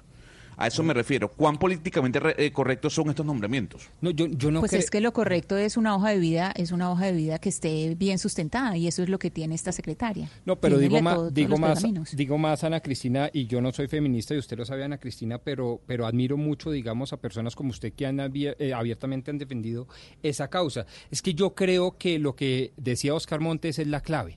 Estamos y tenemos que como sociedad acostumbrarnos a estos nombramientos. Estamos en una época de transición y de cambio en la política. Y les voy a dar un dato que me parece absolutamente elocuente. El hecho que el alcalde recientemente posesionado en Cincelejo, el doctor Andrés Gómez Martínez, haya nombrado el 70% de su gabinete mujer, no solo es un hecho político, sino que además empieza a romper una serie de tabúes y de paradigmas, incluso muy prejuiciosos. Por ejemplo, que el Centro Democrático, Cambio Radical y el Partido Conservador, que fueron los partidos tradicionales que avalaron a Andrés Gómez Martínez en su candidatura y que salieron victoriosos, no pueden hacer este tipo de nombramientos, como si eso fuese solo, digamos, prenda de un espectro político. No, doctor es que estamos en época de transición, de cambio. Todos los partidos políticos tradicionales y no tradicionales, partidos de garaje y partidos de hace Tal cual. 150 Y años. uno- Eh, tenemos que acostumbrarnos a eso porque es que es el nuevo mundo. Y yo creo que gracias Así a es. Dios nos estamos poniendo a tono. Doctor Pombo, pero mire, además sabe que uno pensaría que detrás de estos nombramientos, eh, no, no sé si lo que dice Gonzalo Lázari, de que se es políticamente correcto, yo lo que creo que hay detrás hay una hoja de vida que respalda, hay unos méritos, hay una meritocracia que le permite a estos nuevos funcionarios acceder a esos cargos porque tienen la, capaci- la capacidad para, para desempeñarse de la mejor forma, de la manera más óptima. Pero además yo creo que aparte de lo que hemos dicho de, lo- de los méritos, del de la tema de la inclusión, estos nuevos funcionarios también están todavía siendo muy prudentes porque no saben con lo que se va a encontrar. Es decir, una cosa es el candidato que dice mil, ba- mil barbaridades en las campañas para que los elijan. Y otra cosa Otra es el candidato cuando ya pasa a ser Sí. gobernante. Lo estamos viendo con muchos gobernadores y alcaldes que hoy los vemos mucho más prudentes, mucho más mesurados, inclusive tomando decisiones con las que se habían mostrado contrarios en la campaña. ¿Por qué? Porque se encuentran con una realidad que es totalmente distinta a como ellos la estaban vislumbrando cuando estaban de candidatos. Oiga, no, no hablo del caso en particular de Cincelejo, ni tampoco del caso particular en Manizales, pero lo que veo aquí un poco a tono con lo que está diciendo Gonzalo, es en lo que no podemos caer es entonces que yo dejo de elegir a una persona, sea hombre o mujer o lo que sea, que, que es muy buen, una- un buen candidato, una buena persona para administrar, para ejecutar, por el hecho de que es hombre o mujer. Entonces yo como quiero tener mi gabinete por estar de moda, quiero tenerlo con la mayoría de mujeres, entonces dejo de poner hombres que pueden ser inclusive más efectivos para sacar adelante mis objetivos que esa persona o viceversa. Lo que pasa, ¿no? lo que pasa es que precisamente en este momento, porque es una temporada, es un tiempo de cambio, es por lo que estamos poniendo la mirada en que es trans. Pero aquí que sea una mujer trans es algo secundario. Exacto, lo más importante Sí, es su hoja de vida y son sus logros y son sus méritos. Eso es lo que estamos Pero mirando. que Y me parece muy positivo, además, reflector en ese, en ese aspecto, que ya de hecho me parece. por eso, porque que- es, porque es un tiempo de cambio, porque es un tiempo de cambio. Mirando que ya, es, es decir, la, la expectativa es que dentro de cinco años ni siquiera eso sea importante, eso sea un factor accesorio, porque lo que estamos mirando acá es una hoja de vida brillante de una mujer que se ha desempeñado y que va a entrar en el campo de lo público y que ojalá le vaya muy bien. Pero hay algo Pero eh, además, bien Ana importante Cristina- y es que nos acostumbramos, nos acostumbramos a unos encorbatados que ni bachilleres son o malos bachilleres y nos acostumbramos a eso y Es entonces creímos que eso puede ser un, un funcionario y no, no lo es. Ya estamos mirando es hojas de vida y eso es lo importante. Lo trans es accesorio. Pero además también representan un- una población, un sector de la población importante. Es que la comunidad LGTBI ya es eh, pues grande y cada vez es mayor en Colombia y creo que estos funcionarios, además de que tienen buena hoja de vida y tienen la capacidad para ejercer su función, pues representan ese sector de la población. Y si esta funcionaria desde esa Secretaría de, de- de Equidad y Género pues lo representa, pues imagínese usted eh, la, la, la ventaja que tiene para esa comunidad tener una de sus representantes allí en ese cargo público. Permítame agregar algo a lo que está diciendo Hugo Mario en Cali y Ana Cristina en Medellín, eh, Eduardo, porque no solo coincido, sino que me parece muy importante que a partir de hoy, que empezamos el año, lo tengamos los medios de comunicación muy presente. Como de lo que se trata es el mérito y mirar las mejores hojas de vida, la mayor idoneidad y probidad para el buen ejercicio del servicio público y obviamente, como dice Ana Cristina, el género debería ser lo secundario, no obstante es noticia porque obviamente estamos en época de cambio. No vale tampoco por parte del servidor público, en este caso y a manera de ejemplo, y la pongo de ejemplo porque la acabamos de entrevistar, que Matilda González eh, se escude en su género cuando le lluevan críticas a su mala gestión. No Ah, vale eso. Eh, y, y- y me parece eso importante porque también me da la impresión de que esta época de cambio trae sus propios tabúes y sus propios guetos. ¿sí? Y entonces es, es políticamente incorrecto criticar a un servidor público cuando es transgénero o cuando es mujer. Ah, no, claro, es que eso es una visión patriarcalista, machista, tradicionalista. La atacan por Y ser entonces mujer por no, ser no, no, no, es que está haciendo mal su función, independientemente del género que Es represente. que no es calificar a la persona, sino calificar los Su gestión, y su gestión Claro. y, el- y lo que se Pero- está avanzando. Pero Ana Cristina, hay un, hay un punto, discúlpeme Eduardo, que usted dice, lo trans es secundario. Entonces, ¿para qué estamos haciendo esta entrevista? Sí, sí, es, es O sea, que si lo, si trans es secundario, eh, ¿para qué estamos haciendo esta entrevista? Porque es para porque entrevistar a una una, persona época, que llegó... en una época de cambio, ¿no? Lo que nos dice Ana, que efectivamente es un hecho que sin duda llama la atención, pero que nos trae a este debate. ¿Hasta qué punto ese tema es relevante, es importante o no lo es? Estamos haciendo una entrevista porque efectivamente es relevante, Eduardo. ¿no, Ana Cristina? Y usted nos traía esa Sí, invitada claro. por esa razón, es decir, no es porque sea la, la, la secretaria de Equidad de Género de Manizales, así como puede ser la de Cincelejo, la de Barranquilla, la de Bogotá, la de cualquiera.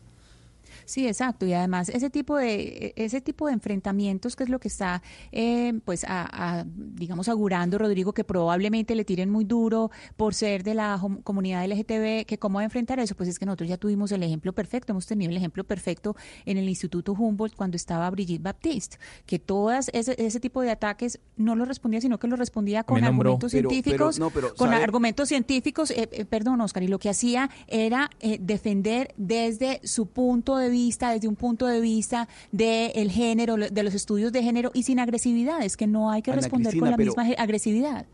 Pero Ana Cristina, mire, a la hora de la evaluación, cuando uno va a evaluar al funcionario, uno lo que le importa, lo menos que le importa es su condición de género.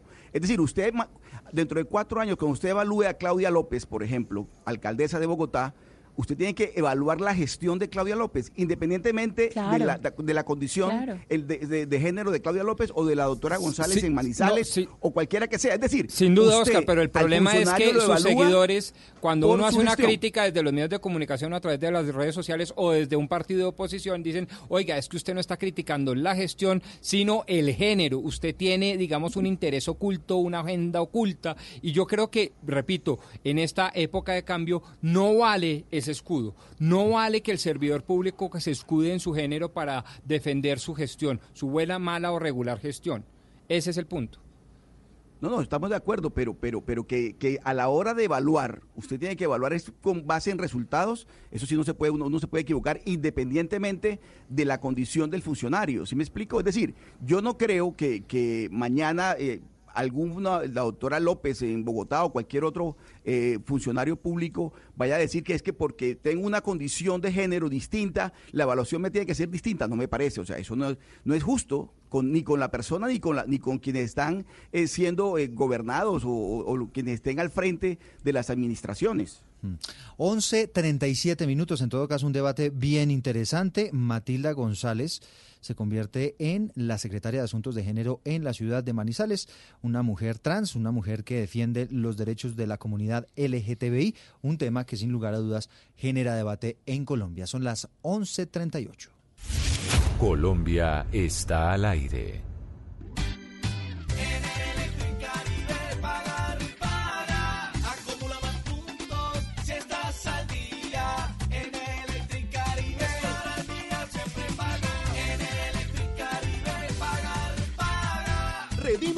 El 7 de enero.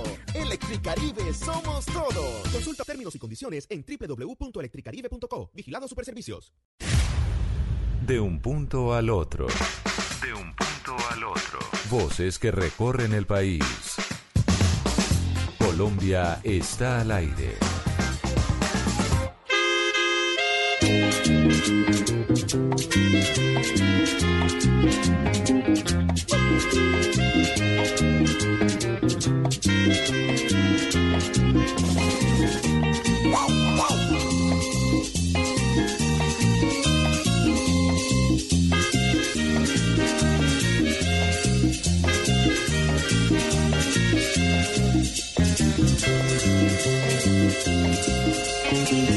Aunque me duela, dejaré a Daniela.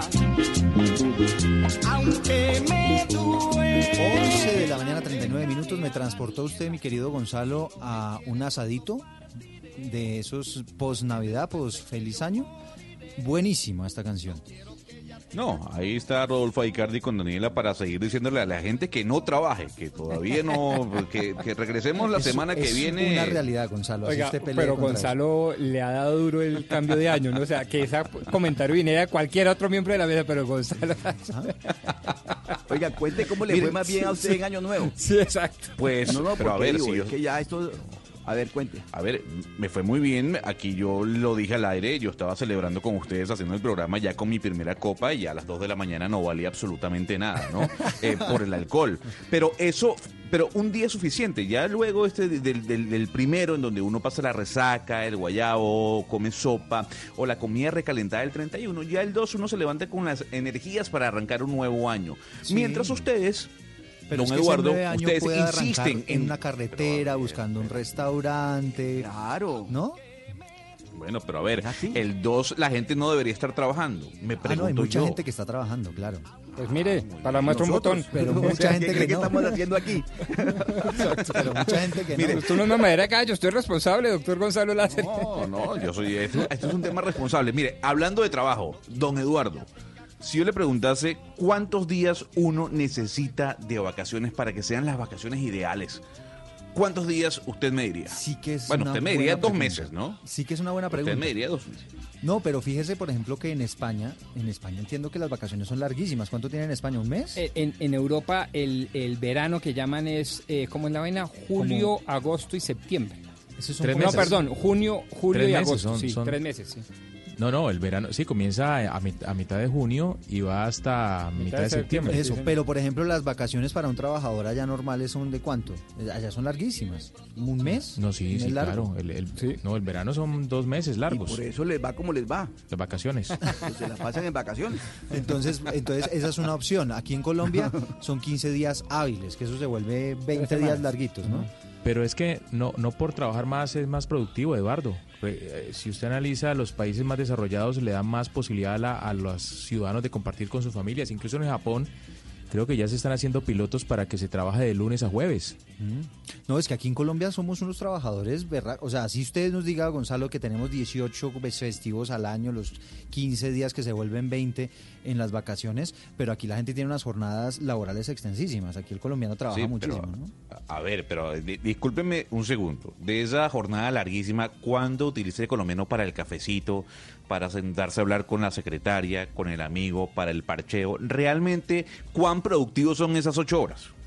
Sí, eso también es verdad, ¿no? Que Ah, claro, aquí el sí. colombiano la, la Pues, coge suave, como diría Oscar Montes. Pero Gonzalo, Gonzalo, usted lo que quiere es volver a la esclavitud, ¿o qué? A ver, diga a ver dónde quiere que nos Sí, pongamos sí, la cadena, ¿en el cuello o dónde? ¿Dónde le No, gusta? hay que trabajar, Ana Cristina, hay que trabajar. Un 2 de enero hay que trabajar. No se puede estar diciendo a través de la radio a nivel nacional que bueno, que hay música para el parche, para que usted siga disfrutando de las vacaciones. El 2 de enero hay Pero que mire, trabajar. Pero usted nos está criticando hasta un tintico conversado, ¿qué es eso, Gonzalo?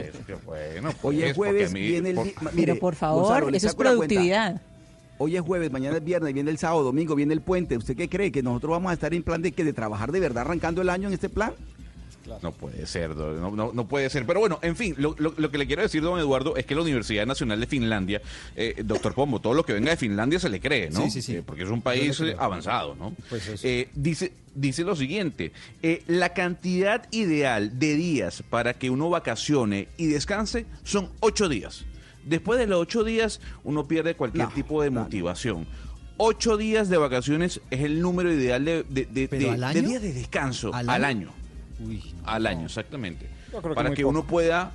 No, pero a ver, pero... ¿Ves? Ese es el tema que estamos hablando, muy poco. No, pues yo es creo Muy que poquito. muy poco, sí. Bueno, Chuleado, lo que dice la no voy a ir a universidad... Finlandia a ver, trabajar. No, y le, le- voy a dar dos o tres parámetros para mi respuesta, Gonzalo, que se la merece usted, que muy juiciosamente se trajo su estudio de Finlandia.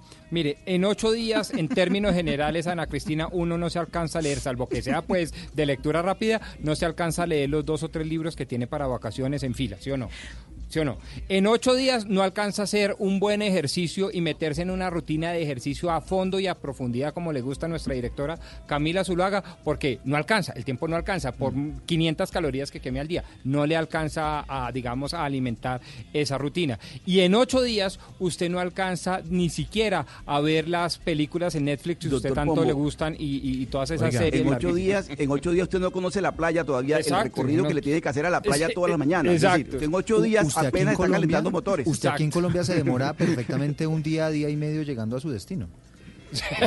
bueno, exacto, sí. Y entonces- sí. Oiga, el transporte. Eduardo, eh, a propósito de todo esto, yo no sé si ustedes se han dado cuenta, pero eh, Colombia este 2020 va a tener 15 puentes festivos.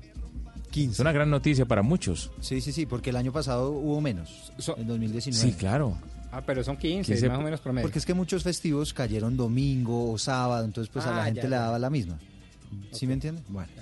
Son las Eduardo, pero quisiera, quisiera claro. saber, eh, Gonzalo, el nombre de la, de la universidad, porque es que yo creo que lo que estamos probando acá es que en Finlandia también hay universidades de garaje. A ver, ¿cuál es el nombre de la universidad Pero, otra a vez? ver, a ver, Universidad Por Nacional de Finlandia, porque es de garaje. Lo que dice el estudio, Ana No, Cristina, esto que por eso también le me va a pregunto, levantar. por eso le No, pregunto. Pero a ver, pero a ver, a ver, a ver. Hasta Lo que, que se trabaja, bueno, pues eso es buen augurio. Está en la investigación Sí, sí, sí, Gonzalo. internacional a fondo. Ahora sí, Gonzalo. ¿Lo Ahora sí, señor. Sí. a- hasta, hasta- no, no, hasta me están boicoteando la comunicación para la explicación del estudio. Oh. Señora Ana Cristina, lo que dice el estudio es que ya uno, partiendo del primer día de vacaciones, la salud mental mejora de la persona. No se necesitan más de ocho días para recuperar, o, o uno necesita eso- esos ocho días para descansar plenamente, recuperar todas las energías y comenzar nuevamente su jornada laboral. Pero bueno, yo le voy a mandar un correo electrónico, como siempre digo, a la Universidad. Nacional de Finlandia diciéndole, hay una señora en, Medellín que dice que su estudio es carreta, pues. que tienen que eso no sea que así. tienen egg. Eso le, le ahí. Son las 11 de la mañana, 46 minutos. Vamos a hablar de deportes. Se confirma la salida de Rafael Dudamel de la selección de Venezuela, Octavio. Exactamente, Eduardo. A esta hora se confirma a través de una carta que escribe el propio técnico Rafael Dudamel en la que explica eh, la situación y las razones de su salida en una carta que escribió esta mañana y que, como decíamos, junto a Juanjo Buscali en Mañanas Blue, eh, había escrito el técnico, había decidido hacerlo pública el día de hoy. Uno de los detalles dice, mi relación con la dirigencia se fue deteriorando aceleradamente en los últimos tiempos y en las condiciones actuales era muy complicado continuar, por eso he tomado la decisión hoy de dar un paso al costado, de renunciar a la Vinotinto en su mejor momento histórico, sí, a las puertas del inicio de un nuevo ciclo de eliminatorias. Y además le dice al entrenador de, o al presidente de la Federación Venezolana de Fútbol, a usted, señor presidente de la Federación Venezolana de Fútbol, Lauriano González, mi agradecimiento por su apoyo y confianza. Presidente, en sus manos está el futuro del fútbol venezolano. El país sabrá señalarle o agradecerle. Y así se despide Rafael Dudamel, que mañana estará viajando a Brasil para incorporarse al ex equipo de Jimmy Chará, al Atlético Mineiro de, de, ese país y será formalmente nuevo entrenador del Atlético Mineiro en las próximas horas. Así que Rafael Dudamel deja el cargo, Colombia va a enfrentar a una nueva Venezuela en el inicio de las eliminatorias del próximo año. Don Octavio, le hago una pregunta como venezolano y paisano. ¿Hay una excusa con el tema de la federación tomando en cuenta esa relación que tendrá el señor Dudamel con el Atlético Mineiro? O sea, utilizó la excusa de la relación con la federación y con su presidencia para irse de la selección y viajar a Brasil. Sí, eh, igual, igual él, aunque él en la carta no la haga, digamos, no coloque esa excusa, eh, tanto la dirigencia como Dudamel estaban esperando o, o, estaban buscando una razón consensuada para terminar el vínculo. Eh, esta, esta relación se había deteriorado en los últimos meses, y sobre todo con Jesús Berardinelli, que es el vicepresidente de la federación. Eh, y apareció el papayazo, como decimos coloquialmente. Exactamente, entonces tenían, un, tenían una, una relación bastante problemática. Eh, Berardinelli se va a quedar a cargo de la federación en, las próximos, en los próximos días cuando se hagan las elecciones y por esa razón Rafael Dudamel esperó un momento como este en el que tiene ya asegurado una vinculación con un equipo importante de Brasil para entonces desvincularse de Venezuela y dejar a Colombia muy atento. Eh, Eduardo, porque es el primer rival de, de, ah, de Colombia claro. en las eliminatorias. Muy posiblemente se, se, han barajado un par, de, un par de nombres, muy posiblemente en las próximas horas se tenga entonces eh, de manera oficial el nuevo entrenador de, de Venezuela para enfrentar a Colombia muy en marzo Dudamel, en la primera jornada. ¿no? Que logró subir ese estatus de Venezuela, que solía ser la cenicienta del continente, a un estatus de un equipo muy importante. Vamos a ver cómo les va ahora sin Dudamel. Ya que estamos hablando de deportes, el calendario en el mundo deportivo para este 2020 lo preparó Sebastián Nora. Gonzalo, compañeros, mucha atención porque el calendario 2020 deportivo será espectacular. Será un año de mucha aplicación, mucha televisión y poca concentración en el trabajo para los amantes del deporte.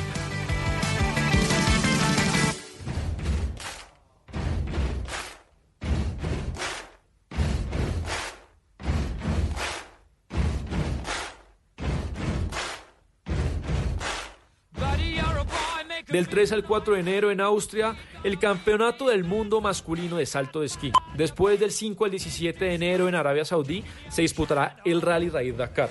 Del 13 al 20 de enero en Camerún, el Campeonato Africano de Naciones de Fútbol. Después, el 2 de febrero, el Gran Super Bowl se disputará en el Hard Rock Stadium en Miami.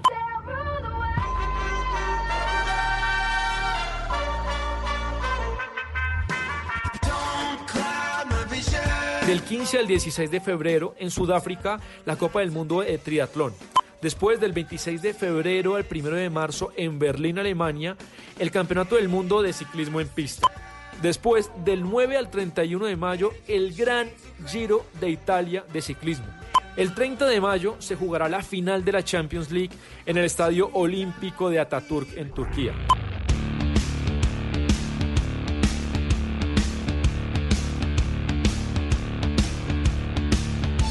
Y atención en junio, porque en junio habrá sobredosis de fútbol en el mundo. Del 12 de junio al 12 de julio se jugará la Copa América con sedes en Argentina y en Colombia y la Eurocopa que será por primera vez se disputará en 12 asociaciones diferentes de todo el continente. Después, los grandes Juegos Olímpicos de Tokio 2020, del 24 de julio al 9 de agosto, en donde Colombia intentará hacer su mejor presentación, que viene de hacerla en los últimos Olímpicos de Río 2016. Después, del 27 de junio al 19 de agosto, el Tour de Francia, en el que vamos a ver si Egan Bernal logra retener el Tour.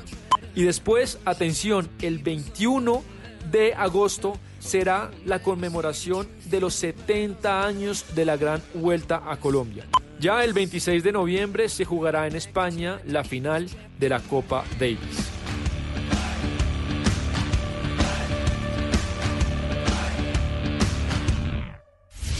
Colombia está al aire.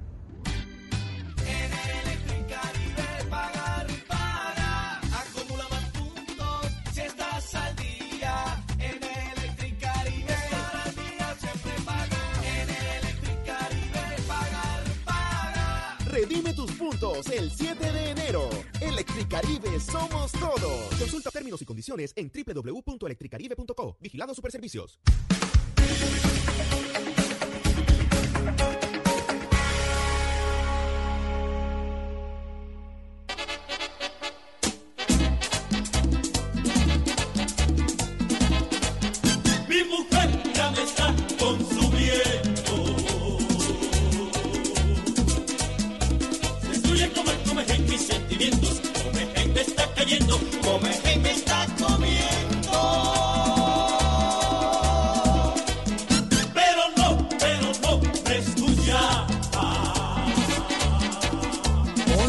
Mañana, 53 minutos. Avanzamos con la información.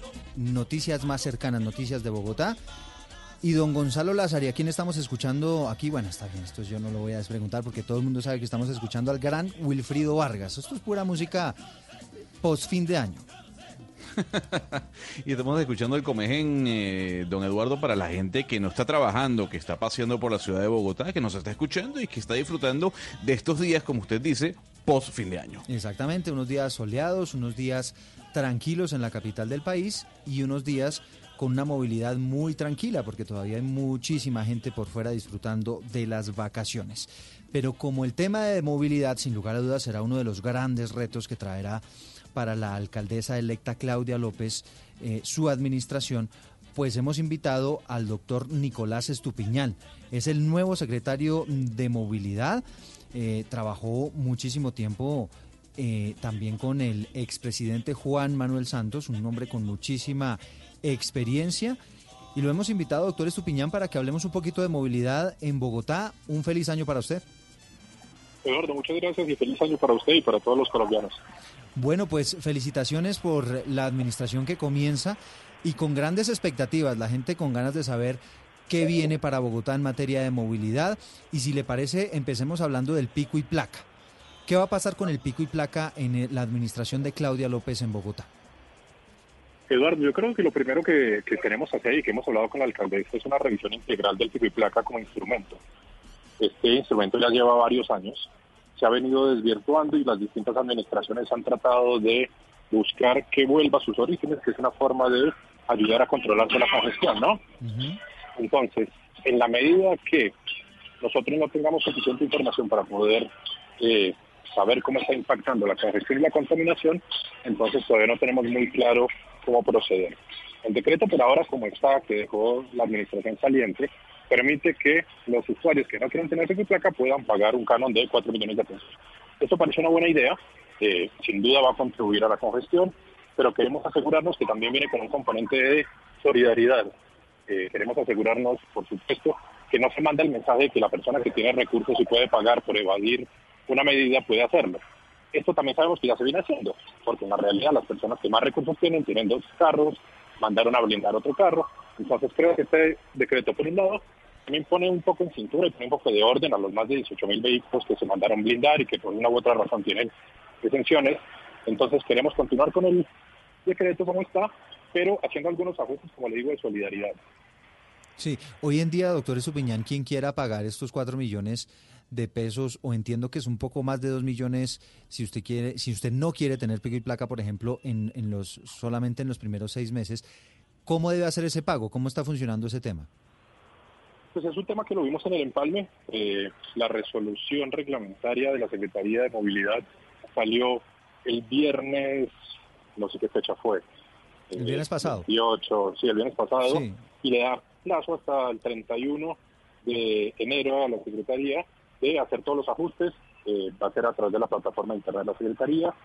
Pero de nuevo es algo que, que nos gustaría llegar y revisar y analizar con un poquito más de calma para poder garantizar que los usuarios que quieren aplicar a este del pago lo puedan hacer con todas las facilidades y todas las comodidades. Sí, el pico y placa regresa este próximo martes, ¿no? Otra vez a regir normalmente. ¿Va a haber cambios en el pico y placa? ¿Plantean cambios en horarios, alguna modificación o por ahora se mantiene igual? Pues como le digo, Eduardo, queremos hacer como una revisión integral. Queremos ver bien todos los escenarios de movilidad, queremos ver todas las simulaciones, queremos entender eh, cómo se afectan los distintos escenarios tocando la medida. Eh, queremos ver también entonces medidas complementarias y ver cuál es el conjunto de medidas que dan el mejor resultado para la movilidad de todas las personas, solamente los vehículos particulares, sino de todos los usuarios de las vías. Doctor Estupiñán, uno de los grandes alivios que ha experimentado la ciudad, y no digo solo Bogotá, sino seguramente todas las grandes ciudades de Colombia, han sido precisamente las patinetas. Y como es un alivio y como ayuda a la gente, pues obviamente es grandemente controvertida. La administración de ustedes, de la doctora Claudio López, ¿qué tiene en mente frente a las patinetas? Bueno, una de las principales cosas que queremos ver es que las patinetas puedan efectivamente operar en toda la ciudad. Hoy lo que estamos viendo es que es una zona muy... O sea, se la juegan por las patinetas, reguladas, limitadas, organizadas, pero, pero la idea es casi que fomentarlas. No, no diría que nos la jugamos, nos la jugamos por todos los modos que acompañen a la movilidad de una manera limpia, eficiente y segura. Entonces, la medida que podamos reglamentar estos modos de transporte y puedan contribuir a las soluciones de movilidad que tienen los distintos usuarios, vamos a apoyarlas. Pero también lo que sí queremos tratar de garantizar es que no solamente presten un servicio en algunas zonas de Bogotá, que no solamente estén en la zona de la 72 con séptima, sino que evidentemente puedan prestar estos mismos servicios en otras zonas donde también se requiere conectar a los distintos usuarios con otros servicios de transporte. Entonces, eso también lo vamos a hablar con estas empresas para que nos colaboren y no solamente se queden donde está por ahí la carne y nos ayuden entonces a buscar otras zonas donde también se necesitan estos servicios. Ya que estamos hablando de plataformas, ¿qué, piensa hacer la administración con las, con las que están funcionando hoy en día, con Uber, con eh, las otras aplicaciones que prestan ese servicio de contacto para ofrecer al final un servicio de transporte? Esto ha sido, mm, pues, controvertido. A usted le alcanzó a tocar cuando fue también eh, viceministro de Transporte en el gobierno de Juan Manuel Santos. ¿Cómo ve el manejo de este tema y además con estas últimas advertencias que ha hecho la Superintendencia de Transporte finalizando el año pasado? Sí, es un tema, sin duda es un dolor de cabeza el- la forma como podemos entender la tecnología. La tecnología todos sabemos que no es ni buena ni mala por sí sola, sino es cómo nosotros podemos adoptarla, regularla y ponerla a la disposición y al servicio de todos los ciudadanos. En ese sentido tenemos esta medida que sacó, esta eh, reglamentación que sacó la Superintendencia de Comercio, donde efectivamente prohíbe Uber, eh, tiene unos plazos ahí que tenemos que cumplir. Eh, nos gustaría sentarnos y hablarlo con la ministra, con el gobierno nacional y entender un poco cuál es el- la hoja de ruta que tienen ellos, dado que este es, por supuesto, una competencia del gobierno nacional. Eh, dentro de lo posible, a nosotros nos gustaría, por supuesto, tratar de balancear la, la mesa para que todos los oferentes de servicios de transporte puedan prestar servicios en las mismas condiciones. Pero esto sin duda es algo que tenemos que hablar con el gobierno nacional, dada la complejidad del asunto y el tiempo sobre todo que se ha venido demorando en, en proveer una solución. Usted que es un estudioso de todos estos temas de movilidad, doctor Estupiñán, y que imaginamos pues se ha puesto a punto con todos los temas relacionados con Bogotá, 55 mil taxis para la capital del país, que entiendo yo es el cupo actual de la ciudad, ¿es suficiente para mover a toda la gente, para, para, para, para la demanda que hay en cuanto al transporte? Esa es una muy buena pregunta y yo les soy sincero, yo creo que Bogotá hoy no tiene una respuesta para esa pregunta. Yo creo que esa es una de las primeras cosas que nosotros deberíamos hacer ahora que lleguemos y es tratar de entender cuál es ese nicho de usuarios de taxi y ver si efectivamente la oferta se condice con las necesidades y con la demanda. Yo creo que ese estudio, así como de necesidades, para tratar de entender también cuántas patinetas son necesarias, cuántas bicicletas en la medida que avanzamos con el sistema público de bicicletas, cuántos taxis se requieren y evidentemente cuál va a ser entonces el proceso para agrandar o achicar la oferta para que se ajuste a las necesidades. Ese estudio yo creo que no se ha hecho eh, y es una de las primeras cosas que nosotros queremos llegar a hacer. Eh, y Bogotá, en ese orden de ideas, doctor Estupiñán, cuenta con estudios suficientes y experiencia institucional acumulada suficiente en materia de tarifas, me refiero a tarifas de taxis, tarifas de buses, tarifas de Transmilenio, incluso tarifas de parqueaderos públicos.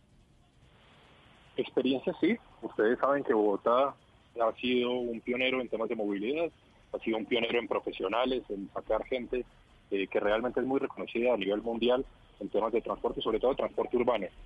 Entonces yo creo que hay suficiente experiencia en Bogotá y en el distrito, en las universidades, por supuesto, pero yo creo también que hace falta una vuelta adicional para poder entender las capacidades de pago de los usuarios.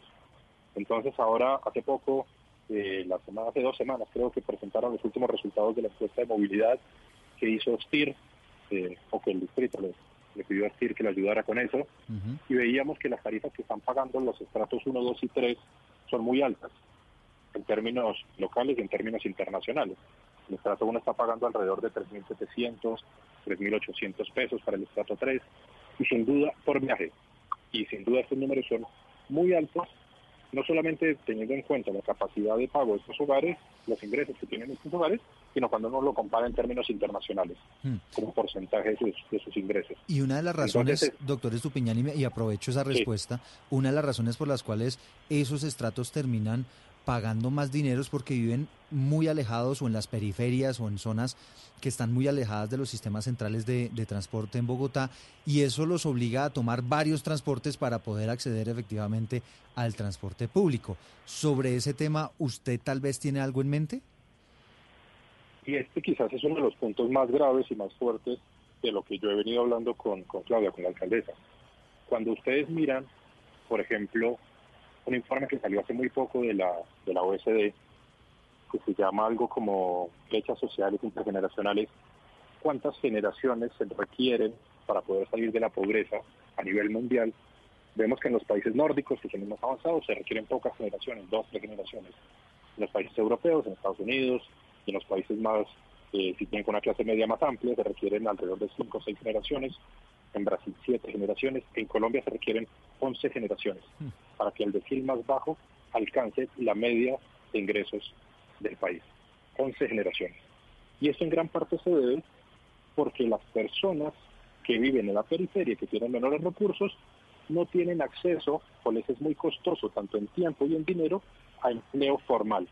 Entonces prefieren quedarse en su entorno más cercano, que es lo que pueden acceder tanto en plata como en tiempo, y eso obviamente limita sus posibilidades de crecimiento personal, económico y de toda índole. Entonces es uno de los temas que queremos llegar a entender un poco mejor, cómo los sistemas de transporte pueden facilitar el acceso a oportunidades urbanas. Las ciudades se crean porque generan esas aglomeraciones, ¿no? Las economías de escala en todos sentidos, en términos de acceder a salud, a empleo, a educación, a recreación.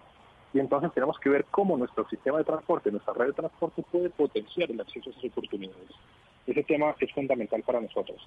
Entonces queremos ver temas de capacidad de pago y temas de accesibilidad y cómo esta red entonces puede ser mejorada, complementada, modificada para favorecer más esas oportunidades. De acuerdo. Doctor Estupiñán, quiero pedirle un favor que le hable bien fuerte al teléfono porque a veces se me va un poquito la señal. Le tengo una pregunta que tiene que ver con el sistema de semáforos, que usted sabe que es un sistema que ha tenido pues algunos cuestionamientos y, y la Procuraduría sa- ya ha dicho que, que- que deberíamos paralizar, digamos, como toda esta modernización por algunas dudas y cuestionamientos. Y la otra pregunta que le tengo es sobre el tema de las cámaras inteligentes. ¿Cómo van esos proyectos y qué se prevé eh, pase con, con- con esos proyectos que en todo caso sí ayudarán a movilizar mejor a Bogotá? Eh, la pregunta se le entrecortó un poco, pero entiendo que es sobre el tema de semaforización, ¿no? Sobre Semáforos, sí, los, semáforos inteligentes, de acuerdo. yo creo que, que hay que entender muy bien el potencial que tiene el poder tener una red de semáforos inteligentes conectadas. Estamos hablando de un número importante de intersecciones que en este momento no están conectadas y que requieren de calibraciones manuales para poder ver cuál es la cola de vehículos que está atrás y que hoy con esta nueva red va a poder calibrarse y ajustarse de manera automática. Entonces el potencial realmente que va a tener sobre el impacto en la forma como se gestiona la movilidad, cómo se entienden las colas y cómo de una manera inteligente vamos a poder ir calibrando la formulación de estos ciclos de los semáforos es supremamente importante. Entonces es un proyecto vital para la movilidad en la ciudad. Oiga, doctor Estupiñán, eh, hay quienes dicen, eh, yo no sé qué tan expertos sean los que dicen lo que le voy a comentar al aire, eh, pero hace sentido. Hay quienes dicen que las eh, ciudades y su civilidad se mide en los minutos en los que se gasta un policía de tránsito imponiendo una multa. En esas ciudades en donde uno charla con el policía y no mira, es que tú y yo y perdóneme y entonces se llora o no se llora, es que voy tarde, es que no lo quería hacer, pero lo termina haciendo, pues hay un alto grado de incivilidad. Y en unas ciudades en donde simplemente se aplica la ley y se dice, pues usted parqueó donde no tocaba, por ejemplo, pues le, le, le impongo la multa y eso es rapidito, pues en ese sentido, ¿cómo es el sistema de multas que ustedes están previendo y visualizando para Bogotá? Y ahora que va a desaparecer la policía de tránsito y tal Por vez se ejemplo. lo, se, lo, se lo complemento con eso. Bueno, el tema de la policía de tránsito yo creo que es un punto súper importante. Eh, creo que tenemos que analizar bien qué va a pasar con eso. Yo la verdad todavía no, no tengo claro, en el empalme todavía no nos presentaron bien cuál era el alcance total y los tiempos, pero bueno, más allá de eso, creo que la tecnología, como decíamos antes, va a ser fundamental para poder eliminar ese factor discrecional, ¿no? Si efectivamente hay una contravención, hay un incumplimiento a la norma, pues evidentemente no debería haber una intermediación ahí entre las personas. Yo creo que la tecnología en este punto nos va a favorecer bastante, eliminando esa intermediación. O sea, ¿usted cree, Yo por que ejemplo, usted se la jugaría, aunque usted eh, me da la impresión que no le gusta la palabra, me la jugaría, pero bueno, pues lo pongo en estos términos mediáticos, ustedes como la nueva administración se la jugarían a las fotomultas, se la jugarían a las cámaras, en donde simplemente, el, por ejemplo, el guardaespaldas de un riquito, de un político que se parquea mal, que les encanta a ustedes, les toman la foto y los multan, y no hay lugar a pataleo ni a charlita de por medio, sino simplemente se les multa. Pero totalmente de acuerdo con eso. Y yo iría un poco más allá. Miraría las bases de datos del RUN, por ejemplo, y miraría los vehículos que están andando en la calle y podría hacer el control contra, por ejemplo, los vehículos que no tienen el SOAT al día. Y yo creo que ese tipo de cosas son directamente deberían ser automáticas. Claro. No tienen ni por qué haber ninguna intermediación, ni esperar algún operativo en vía, sino directamente que les llegue a la Excelente. casa la multa y listo. Bueno, pues gracias por esta conversación, doctor Hernán- eh, Nicolás Estupiñán. Lamentablemente se nos agota el tiempo. Es el nuevo secretario de Movilidad, lo que se viene en esa materia para la capital del país. Son las 12 del día, 8 minutos.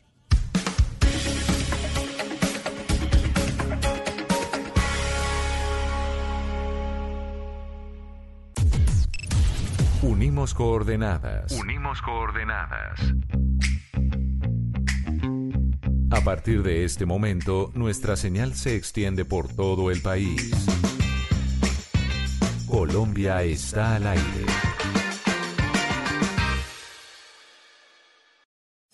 Nos une la misma pasión, la alegría y la emoción. Se juegan los estadios, se vive en Blue Radio.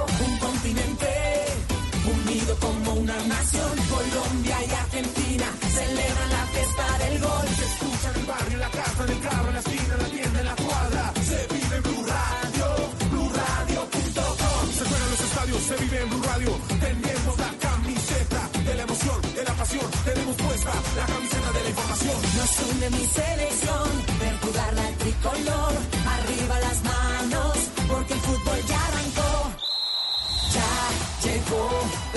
América 2020.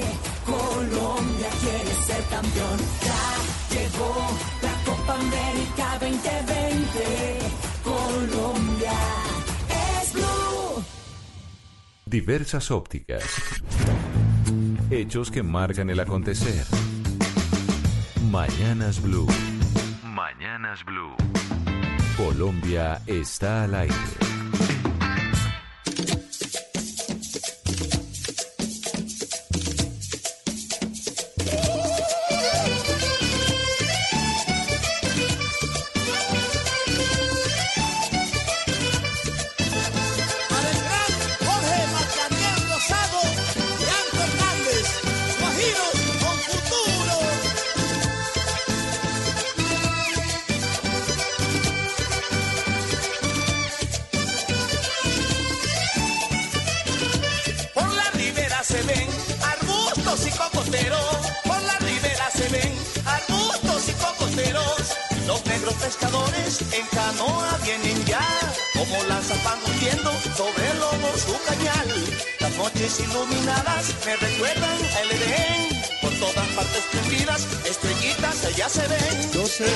Día 11 minutos. Esta canción es original de Adolfo Chavarría, ¿no?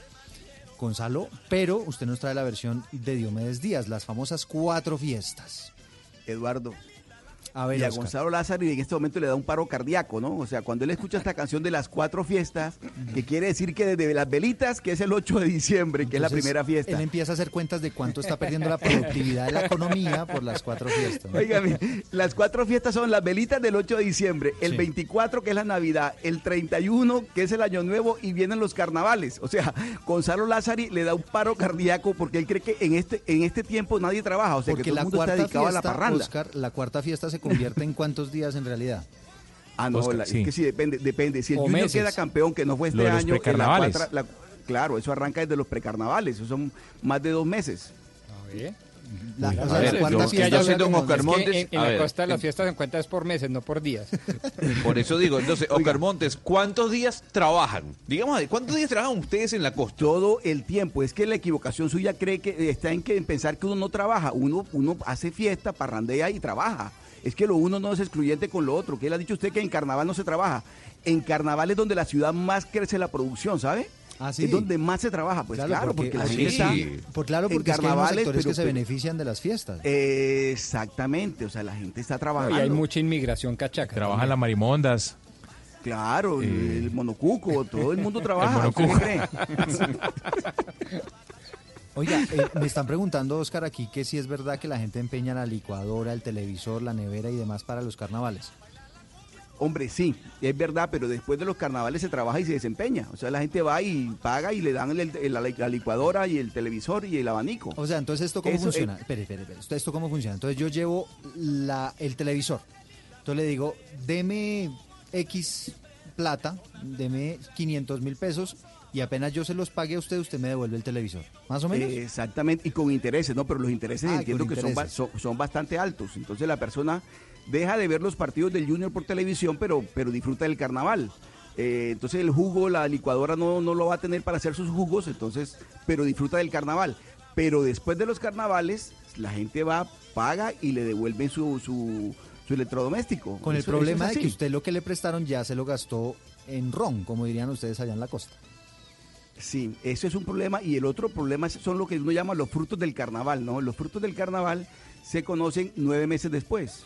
No. Después de los carnavales vienen los frutos del carnaval. Ahí, ahí está la productividad de la cual usted me habla, ¿no? Bastante productividad. Eso es economía naranja, Gonzalo. Eso es pura economía Pura naranja. economía naranja. Es que Rumbo a la Gonza- ¿o quiebra usted cree que- historia, sí. Mire, los carnavales venezolanos son también tremendos. Es que Gonzalo ahora, o en Panamá, hágame el favor usted en Panamá. Allá no se parrandea, en, en Panamá. Sí, se parrandea, pero cuando hay que trabajar, se trabaja, señor. Y no se alienta que la gente deje de trabajar y sigue en modo fiesta. Punto. Punto. O usted, y será usted no ha ido al festival en. Guararé. Oiga, Gonzalo Lázaro, ¿usted no ha ido al festival en Guararé? ¿No? ¿Al decimoquinto No, festival no. en Guararé?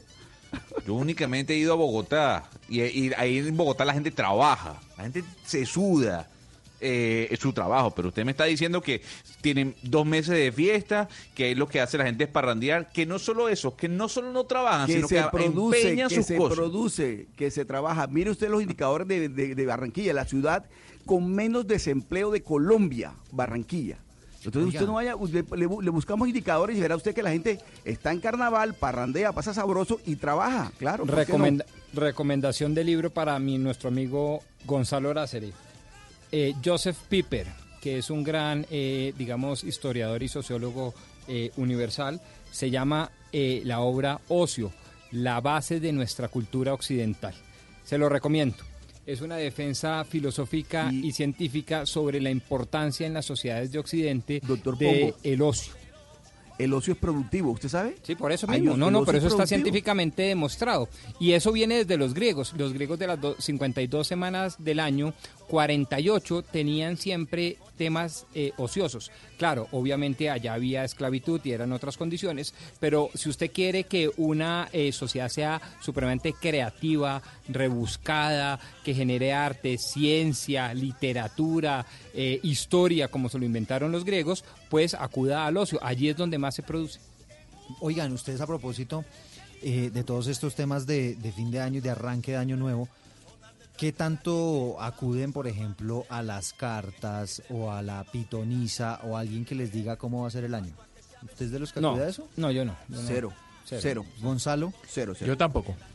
Yo sí No, creo. Todos yo- los días tengo que revisar el horóscopo en el periódico. Por eso es que Eh, tiene que trabajar tanto. dice. ¿se da cuenta? ¿Se da cuenta? siempre O sea, bien. y- Exactamente. No, no, y él es el que critica a los que no trabajan. O sea, él es, de, él es- él es de los que critica a los que no trabajan y se la pasa consultando el horóscopo, Pero el tarot. pero eso esa- nos explica por qué hoy está tan amarguetas, ¿no?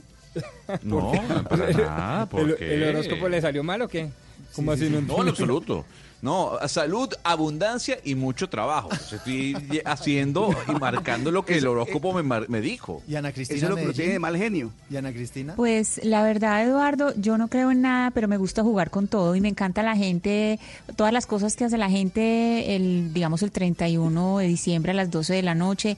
Me gusta mucho la tradición de las 12 uvas, pero es más como para reírme, no porque crea que con cada uva me estoy eh, tragando un baloto, no, nada de eso. Yo Sí. eh, gozo con las uvas, eh. gozo corriendo con la con la maleta, los cucos amarillos, todo me parece una fiesta, Eduardo. pero no es porque queda en nada. Eduardo, mire, yo creía en el horóscopo hasta que me tocó escribirlo.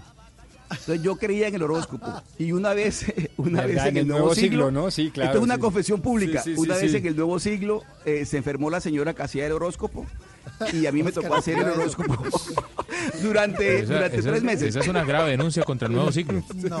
Oiga, Sí, claro. ahí dejé yo de creer en el horóscopo. Y ahí dejó el siglo de creer en la gente. Ah, hágame Hasta hoy creí en el seriedad yo. esa.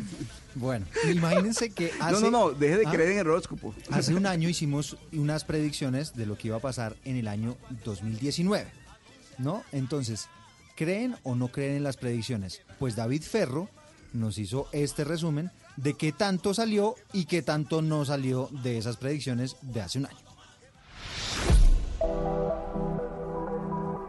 Para estas fechas de fin de año, es común que algunas personas acudan a los astros, agüeros y supersticiones. Unos con el deseo de cambiar su suerte y otros simplemente por la curiosidad de saber qué depara el destino. Hace un año, la mesa de trabajo de Mañanas Blue, cuando Colombia está al aire, consultó a algunos clarividentes. Son aquellas personas que tienen la capacidad de percibir información del futuro, gracias al desarrollo de sus sentidos extrasensoriales. En la emisión del 31 de diciembre del 2018, se hicieron muchas predicciones, pero pues nada de lo que dijeron al aire ocurrió. y las cartas dijeron que tenía un atentado en, número dos. Entonces, número dos significa para mí eh, febrero, segundo año o segundo término. Extendí la pregunta a los próximos ocho años y me salía que en el segundo término moría. Entonces, él no termina los ocho años de, de presidencia.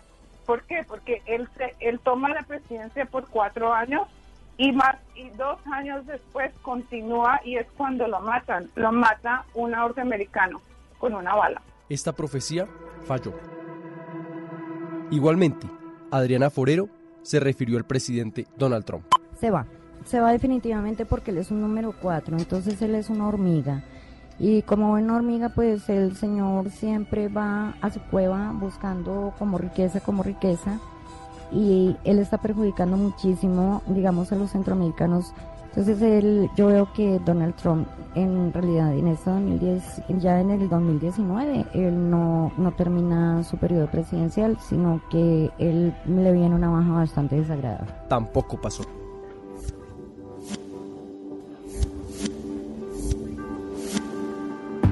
Adriana Forero y Deseret Tavares coincidieron en que este 2019 se desataría una tercera guerra mundial en donde Colombia y Venezuela serían las protagonistas. Y el año entrante se desatan las guerras porque es un año de conflictos. Mueve una energía extremadamente violenta donde va los gobiernos no van a pensar claramente y finalmente van a reaccionar por causas del ego y lo van a hacer precipitadamente y la desatan. Es inevitable. La guerra ya comenzó y comenzó silenciosamente, solo que Rusia se ha estado preparando silenciosamente y nadie se da cuenta que Rusia nos está cercando a Estados Unidos. Sí, eso va a haber ahí un lío un poco con Rusia, con China, eh, digamos, eh, con en Norcorea.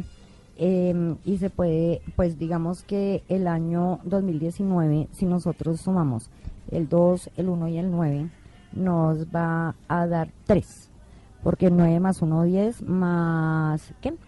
2019, 2 más 1, 3 más 9, 12, 1 más 2, 3. Entonces se supone que es un año lindo para el mundo para recoger cosecha, pero es que se recoge cosecha de acuerdo a lo que se ha sembrado y el mundo ha sembrado mucha guerra, mucha pobreza, mucha inequidad, mucha desigualdad.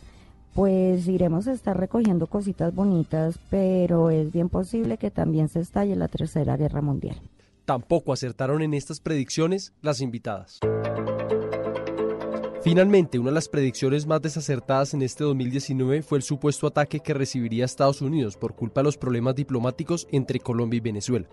La hizo la astróloga Deseret Tavares. Corea va a atacar a Estados Unidos este año que viene en, lo que viene siendo un ataque en puede ser en Japón, no, perdón, puede ser en, en, en Hawái o, al- o algún territorio externo que no sea solo americano que desata una un ataque de Estados Unidos a Corea. ¿Creer o no creer? Así son las predicciones que cada año han de que hablar en un país que vive la superstición y del afán de prepararnos para el futuro.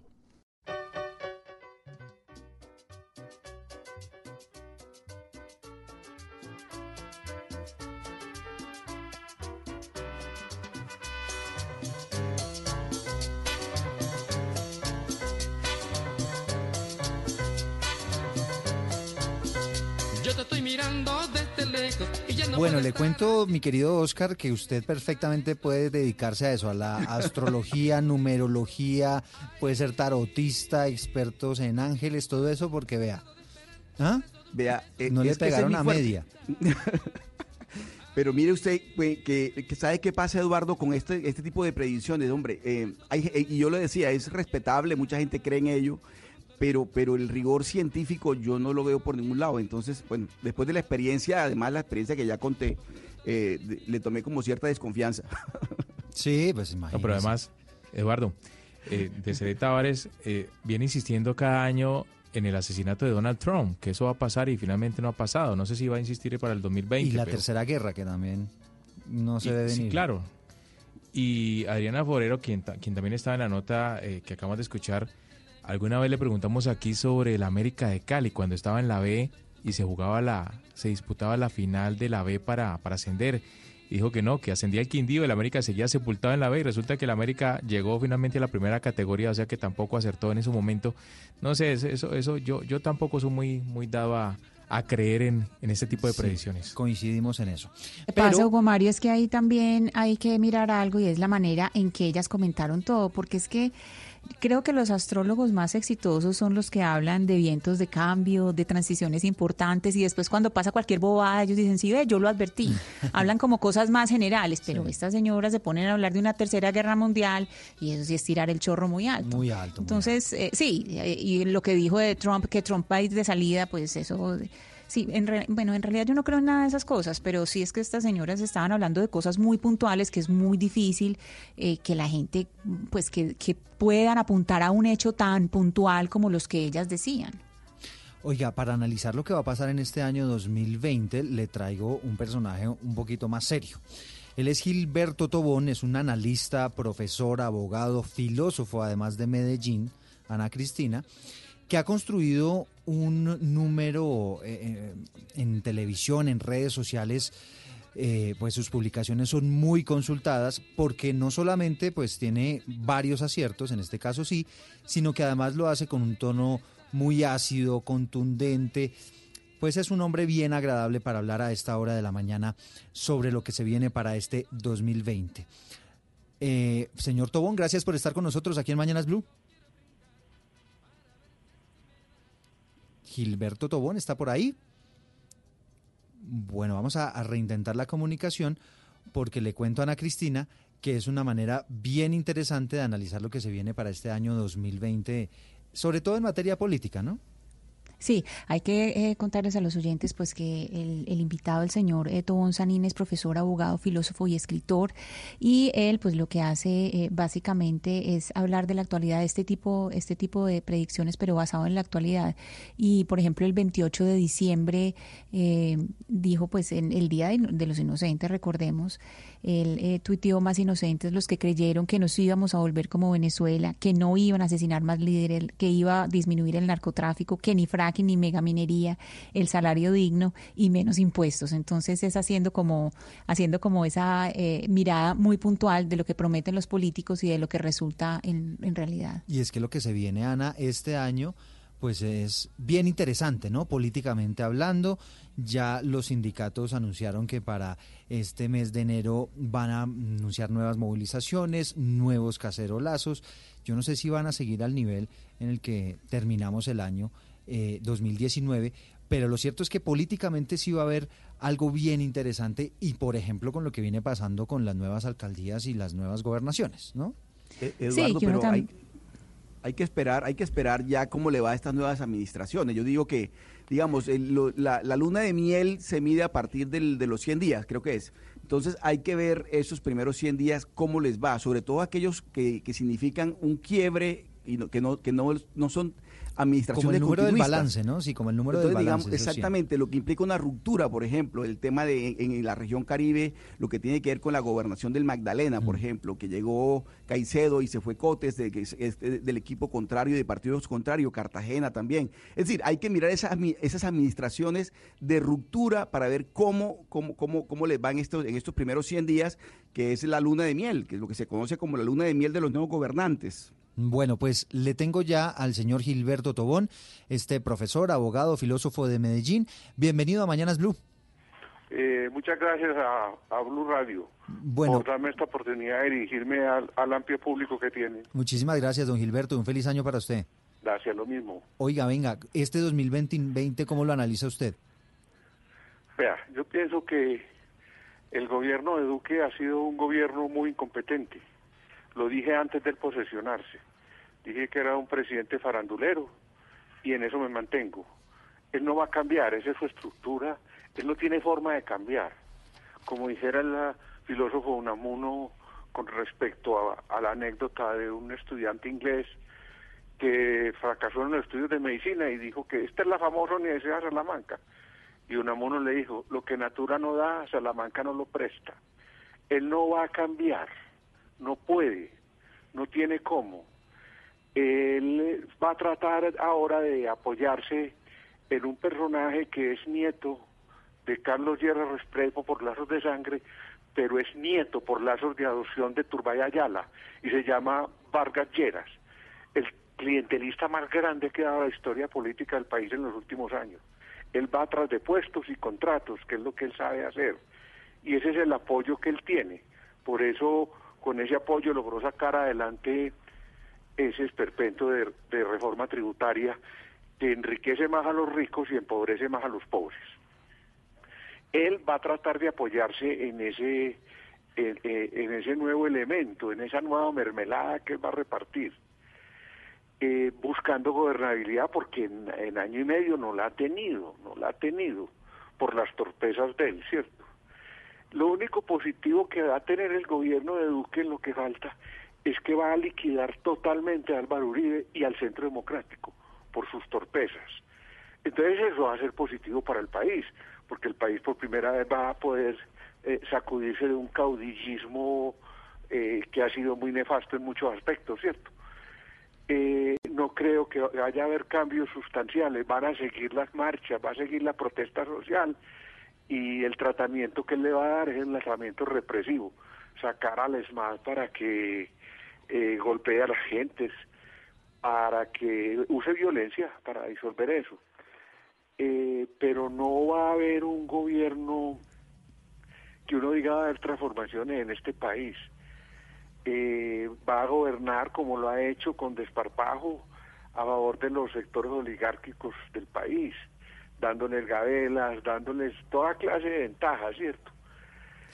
Profesor Eh, Tobón, si nos, si nos concentramos un poco en las regiones, miremos un poco en las regiones y empecemos eh, eh, por Antioquia, empecemos por los gobernantes de Antioquia. Si vamos a mirar los grandes retos que le espera, por ejemplo, a Daniel Quintero, que Daniel Quintero, pues mucha gente lo tiene con mucha expectativa, se presentó como independiente y como el, el que pudo, eh, digamos, derrotar a la maquinaria uribista en su casa, pero él sí tiene, eh, digamos, las herramientas y este y con este gabinete que acaba de anunciar, sí tiene las herramientas para enfrentar, por ejemplo, eh, dos retos tan grandes como son la criminalidad y disminuir eh, eh, la brecha en salud y educación. Vea, Medellín como Cali son dos centros de narcotráfico y como Colombia es un narcoestado, y ya lo he dicho, eh, los problemas son muy graves, ¿cierto? Porque controlan gran parte del aparato del Estado. Eh, Quintero se propuso como algo promisorio, que era un candidato independiente en una ciudad manejada por una oligarquía voraz, el grupo empresarial antioqueño, y manejada tradicionalmente empresas públicas, el Consejo de Medellín y todos los grandes negocios que se podían hacer en torno a eso. Eh, él prometió un cambio. A las personas no se juzga por lo que dicen, sino por lo que hacen.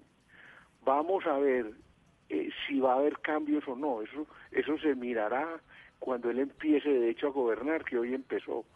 Punto clave, el manejo de empresas públicas, porque buena parte de su elección se debió a una crítica sensata que él hizo a empresas públicas sobre Hidroituango, ¿cierto? Vamos a ver si en eso hay un cambio. Yo no me puedo anticipar a decir que sí o que no. Eh, el hecho de que haya que habido hacer acuerdos en el Consejo para poder tener gobernabilidad crea condicionamientos.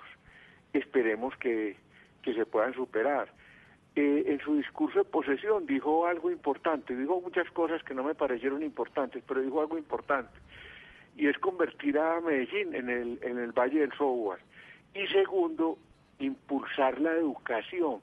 Pero impulsar la educación es invertirle, invertirle el presupuesto. Porque lo que hay que hacer en Medellín es invertir en los barrios populares. La violencia tiene que mu- mucho que ver con la marginalidad sistémica que se ha empleado durante décadas en esta ciudad. Entonces, esperemos, démosle un campo, un compás de espera a- para juzgar los hechos.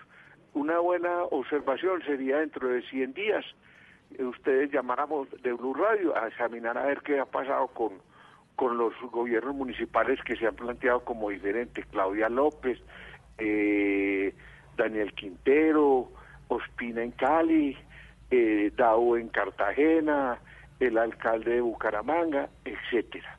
Ah, Pero claro, profesor, esos primeros actos, esos primeros actos tienen como una marca, tienen como una impronta. Y si miramos el día de ayer los primeros actos eh, públicos de tanto de Aníbal Gaviria como de Daniel Quintero fue acto religioso, una misa, pues no solamente eh, ir a un ir a un sitio eh, religioso como lo hizo Daniel Quintero antes de la misa, sino que empezaron con una misa y también fue muy criticada, eh, pues eh, la, la invitación de Monseñor Tobón que ha sido tan polémico, pues la invitación a la a la posesión de Daniel Quintero.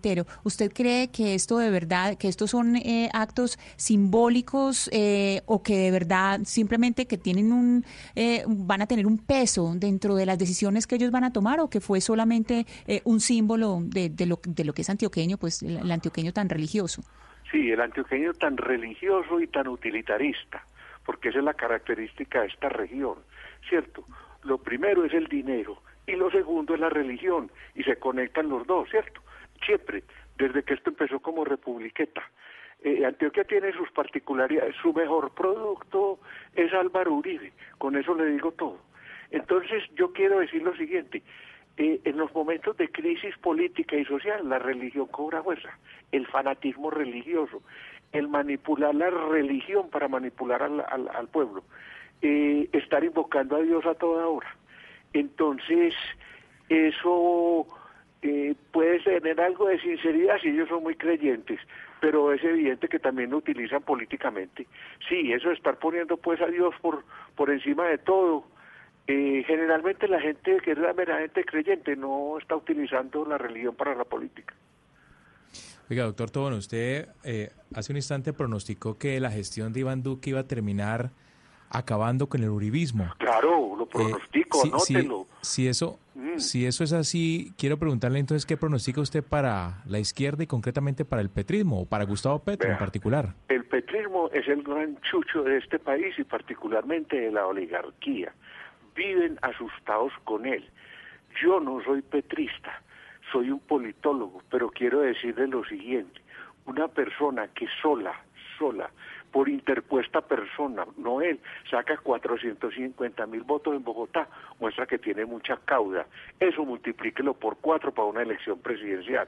El que él, a través de un hijo, lo, con lo cual no estuve de acuerdo, a través de un hijo saca 200 mil metros en Barranquilla, 200 mil votos, en la tierra de Char, el segundo músculo financiero del país, es otra hazaña, ahí le pongo dos hazañas, no lo veo acabado también puede dejar pavimentadas las 4 y 4G, las autopistas 4G, que el Taur Santos las hizo, pero por internet, Pero- pero- con Vargaller, espérese, le puede dejar el terreno pavimentado a, a Petro. Eh, la izquierda no la veo tan acabada, no la veo tan acabada. No Pero estoy mire- diciendo mire, con señor- eso que sea lo mejor, pero, pero usted me Señor está Tobón, preguntando, pero no lo mire. veo acabado.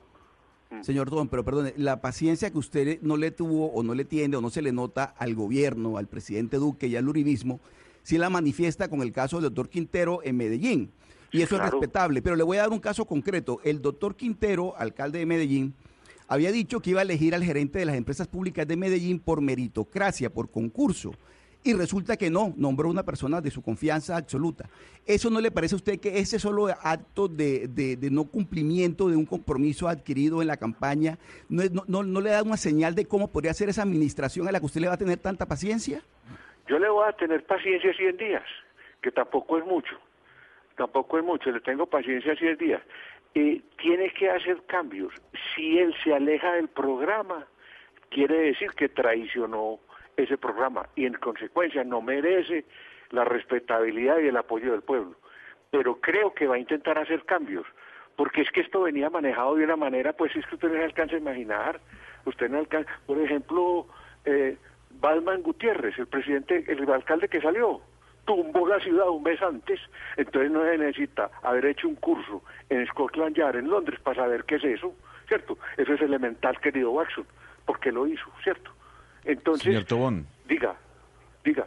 Yo quiero, yo, yo, yo le pregunto desde fuera de Colombia y lo que he escuchado es, un- es un panorama apocalíptico desde su perspectiva. Sí, ¿Hay sí, algo positivo para el año que viene que podamos rescatar, así sea un concejal?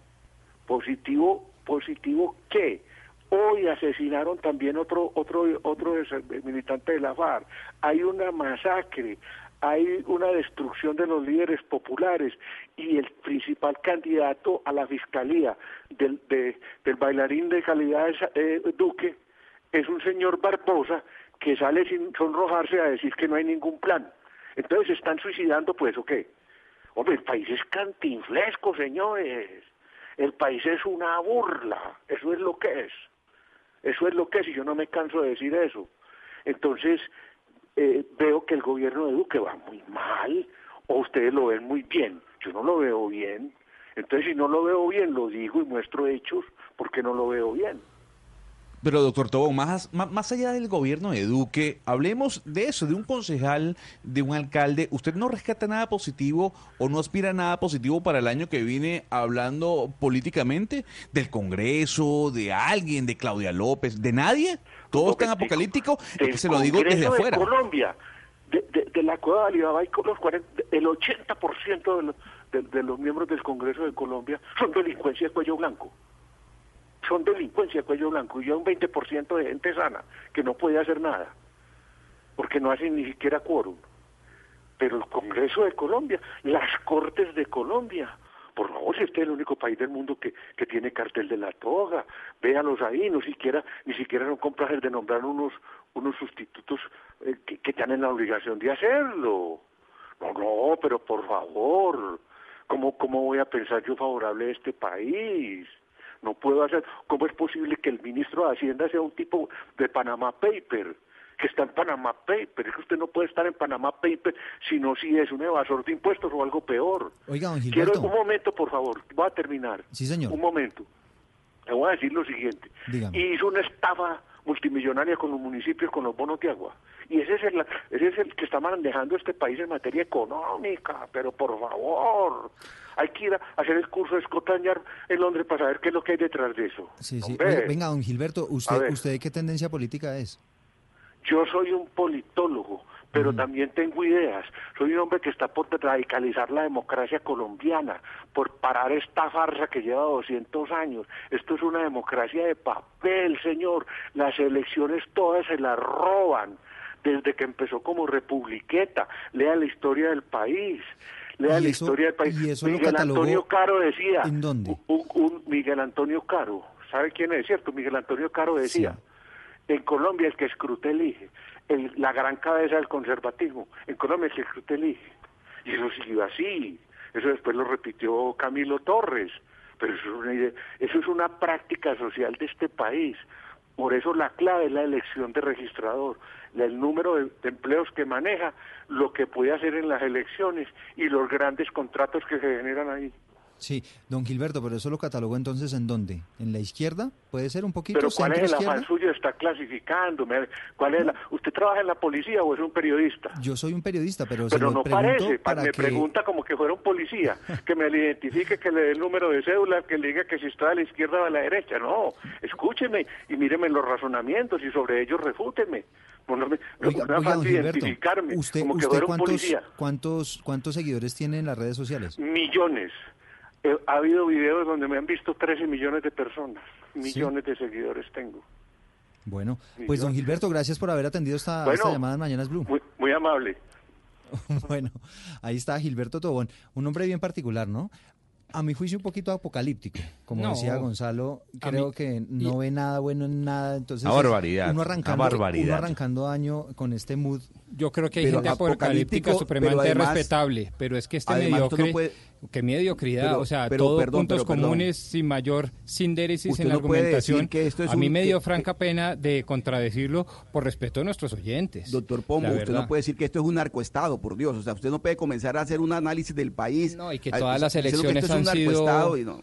Eso no es apocalíptico, eso es absolutamente Claro. irresponsable. Oiga, pero ¿sabe qué es lo preocupante de todo esto, Oscar? Y Gonzalo y Pombo, que lo han seguido y de verdad el señor tiene miles y millones de seguidores.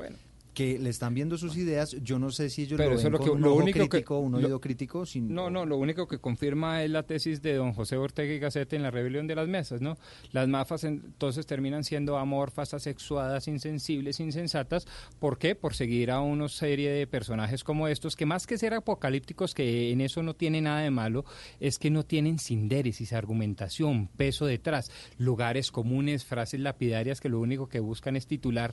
Eso, más allá de ser politólogo o filósofo o no, no tiene nada que ver con la carrera. Lo cierto es que la argumentación es paupérrima. Tan paupérrima es que no amerita debate. Sí. Ana, no sé qué opina en Medellín.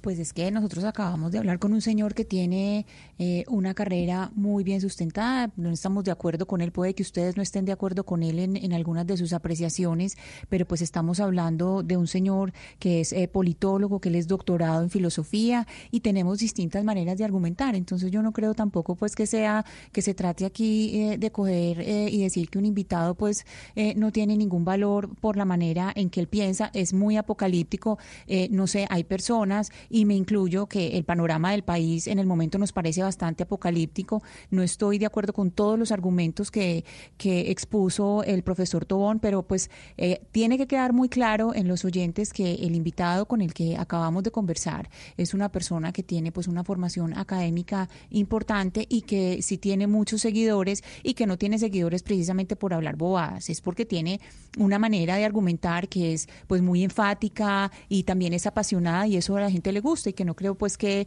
que sea del todo eh, pues desechable todo lo que dijo él. A mí me parece que dijo cosas importantes y, eh, y fijémonos que le estaba tirando a todo el mundo. Es que él primero pues no se quería eh, encajar en ningún eh, tipo de ideología política y en segundo lugar el hombre no está eh, por hacerle el favor a nadie, sino que está diciendo, mire, estos son los personajes de la política y esto es lo que está pasando. Es la manera en que él, él- él ve el mundo y me parece muy respetable. Pero se quedó en el Pues que, sí, Ana Cristina. a ver, ahí donde voy yo, y le voy a decir algo, doctor Pombo, si un empresario escuchó esa entrevista, jamás pondría un peso en Colombia. O sea, dice, ¿para qué yo voy a invertir en un país que según este señor está complete- completamente destrozado? Pero mi Pues crítica no va hacia Gonzalo- el apocalíptico. Mi crítica no es esa. Mi crítica es que la descripción apocalíptica sin el porqué, sin el razonamiento, sin las indéresis, sin explicar por qué llega a esa Sin conclusión, pruebas, diría me usted, parece... sí. No, no, y ni siquiera me meto en las pruebas, pues porque dirán que ahí va a hablar entonces el abogado de la mesa. No, no, no. Un razonamiento doctor que lo lleva a uno a decir, Pombo. oiga, no estoy de acuerdo, pero entendí el ¿cómo- por qué.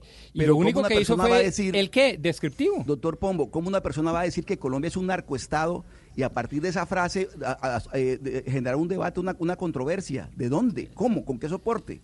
Sí, Entonces, no, claro que uno tiene razón cuando yo, yo tengo toda la razón al decir no estoy de acuerdo con nada de lo que el señor expresó. O, o tendrá millones de seguidores, pero yo no estoy de acuerdo con absolutamente nada de lo que afirmó. Empezando por esa frase, ¿qué tal esto que Colombia es un narcoestado? Pero, eso, eso, eso, pero de nuevo, uno ¿Con puede no estar de acuerdo. Yo podría no estar de acuerdo con esa frase, o incluso podría estar de acuerdo, pero lo importante es el por qué llega uno a esa lapidaria conclusión. Y en el por qué uno puede encontrar incluso vasos comunicantes. Yo lo encuentro en este programa todos los días con Ana Cristiana Restrepo. Podemos en muchas cosas no coincidir, pero cuando empezamos a argumentar, yo le hallo muchas razones. ¿Por qué? Porque es sindérica, juiciosa, preparada, y eso es lo que yo añoré del doctor Tobón. ¿Sabe, Pombo, que noté yo que tal vez es lo que el- como que a uno le lo choca, por lo menos?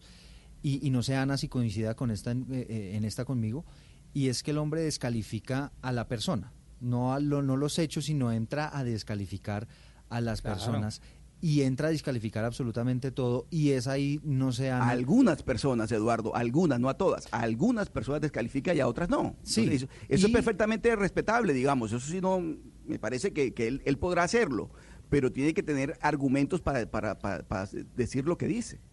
Y es ahí donde, no sé, Ana, y si coincide conmigo, donde entra uno de pronto como, como chocando y no contribuye ese lenguaje y no contribuye esa manera de decir las cosas con la reconciliación que todos estamos anhelando para el país.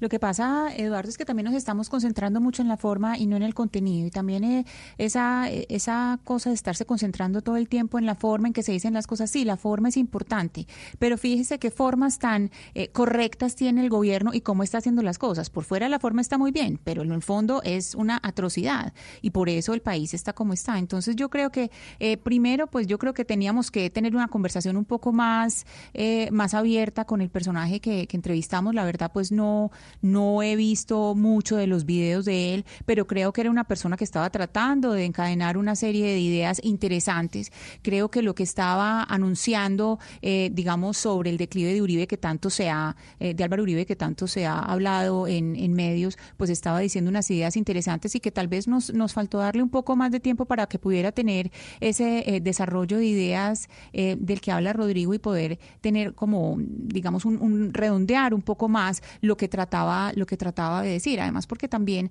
pues, eh, ponerlo, hablar de tantas cosas distintas a la vez es, es un poco difícil. Pero yo creo que, que sí tiene. Pero, pero cuando usted tiene dice, una Ana, obra- que, que- que la desaparición del Centro Democrático y de Álvaro Uribe va a ser una buena noticia para Colombia, pues usted ya se está metiendo ahí con un tema editorializado, con ideología. Yo no dije que es una buena noticia para Colombia. No, no, no, yo no, dije eso y no, no, lo dije dice- que lo dice don no, Gilberto, y- lo dijo don ah, ok. en- No, y yo no yo no vi que dijera que del Centro Democrático de Uribe, Sí, no, de no, Uribe. Y Centro Democrático mencionó a los también. dos, sí. sí, a los dos. Ah, de- dijo del Centro Democrático, Sí, sí, no, no, no vi que dijera del Centro Democrático. Sí, yo vi lo de Uribe, que inclu- inclusive eso se ha eh, discutido, es un tema que se está discutiendo en este momento en diversos medios. Entonces, eh, pienso que es, eh, es diversidad, es que es diversidad de pensamientos y me parece muy valioso pues tenerlos acá, pero también es que también necesitamos unas conversaciones un poco más largas para que la- las personas puedan eh, extender sus ideas y ahí pues explicarlas un poco mejor y creo que eso fue lo que nos faltó porque él sí tiene pues una obra escrita importante y, y el canal pues de, de YouTube tiene eh, muchas ideas, no creo que sea pues una persona eh, despreciable por lo que por lo que piensa, que sea de despreciar lo que piensa. Sí, no, pues aquí no se trata también de descalificar, digamos, él está en todo su derecho de Sí, tener sí, su claro. canal, de tener sus seguidores, de decir las cosas como él lo Millones de seguidores, millones. millones de seguidores, pero eh, evidentemente, pues, pues a juicios de al- a, su- a juicio de algunos, Ana, pues sí es un, un- un discurso que resulta chocante, sobre todo escuchándolo un 2 de enero, un poquito pesimista para lo que se viene para este año. Son las 12 del día, 50 minutos, ya regresamos. Colombia está al aire. Nos une la misma pasión, la alegría y la emoción. Se juegan los estadios, se vive en Blue Radio, un continente unido como una nación. Colombia y Argentina celebran la fiesta del gol. Se escucha en el barrio, en la casa, en el carro, en la esquina, en la tienda, en la cuadra. Se vive en Blue Radio, BlueRadio.com. Se juegan los estadios, se vive en Blue Radio. Tenemos la la camiseta de la información. Nos une mi selección, ver jugar la tricolor, arriba las manos, porque el fútbol ya arrancó. Ya llegó la Copa América 2020, Colombia quiere ser campeón. Ya llegó la Copa América 2020,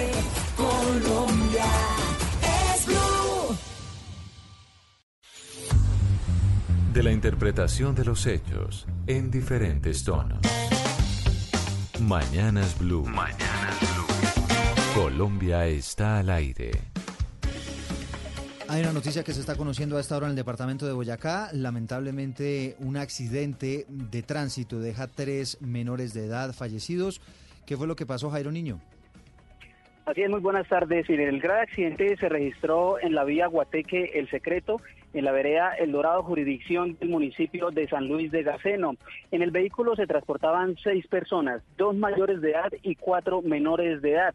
Según la información que tenemos hasta el momento entregada por parte de las autoridades, tres de esos menores perdieron la vida, dos en el lugar y otro de estos menores alcanzó a ser trasladado hasta un centro asistencial muy cerca al lugar del accidente, pero perdió la vida dos horas después de ser atendido. Lo que han informado las autoridades es que al parecer el vehículo, el conductor pierde el control del vehículo y se sale chocando contra una alcantarilla, situación que genera pues el volcamiento del vehículo y pues a esa hora se da ese reporte tan grave, precisamente comenzando ese 2020 en carreteras del ¿Nos departamento de Boyacá. exactamente dónde ocurrió el accidente, Jairo?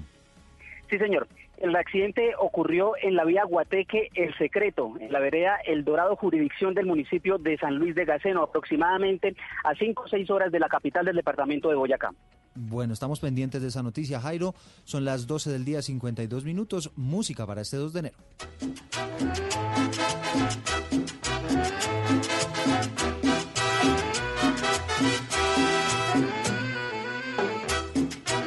Cumbia,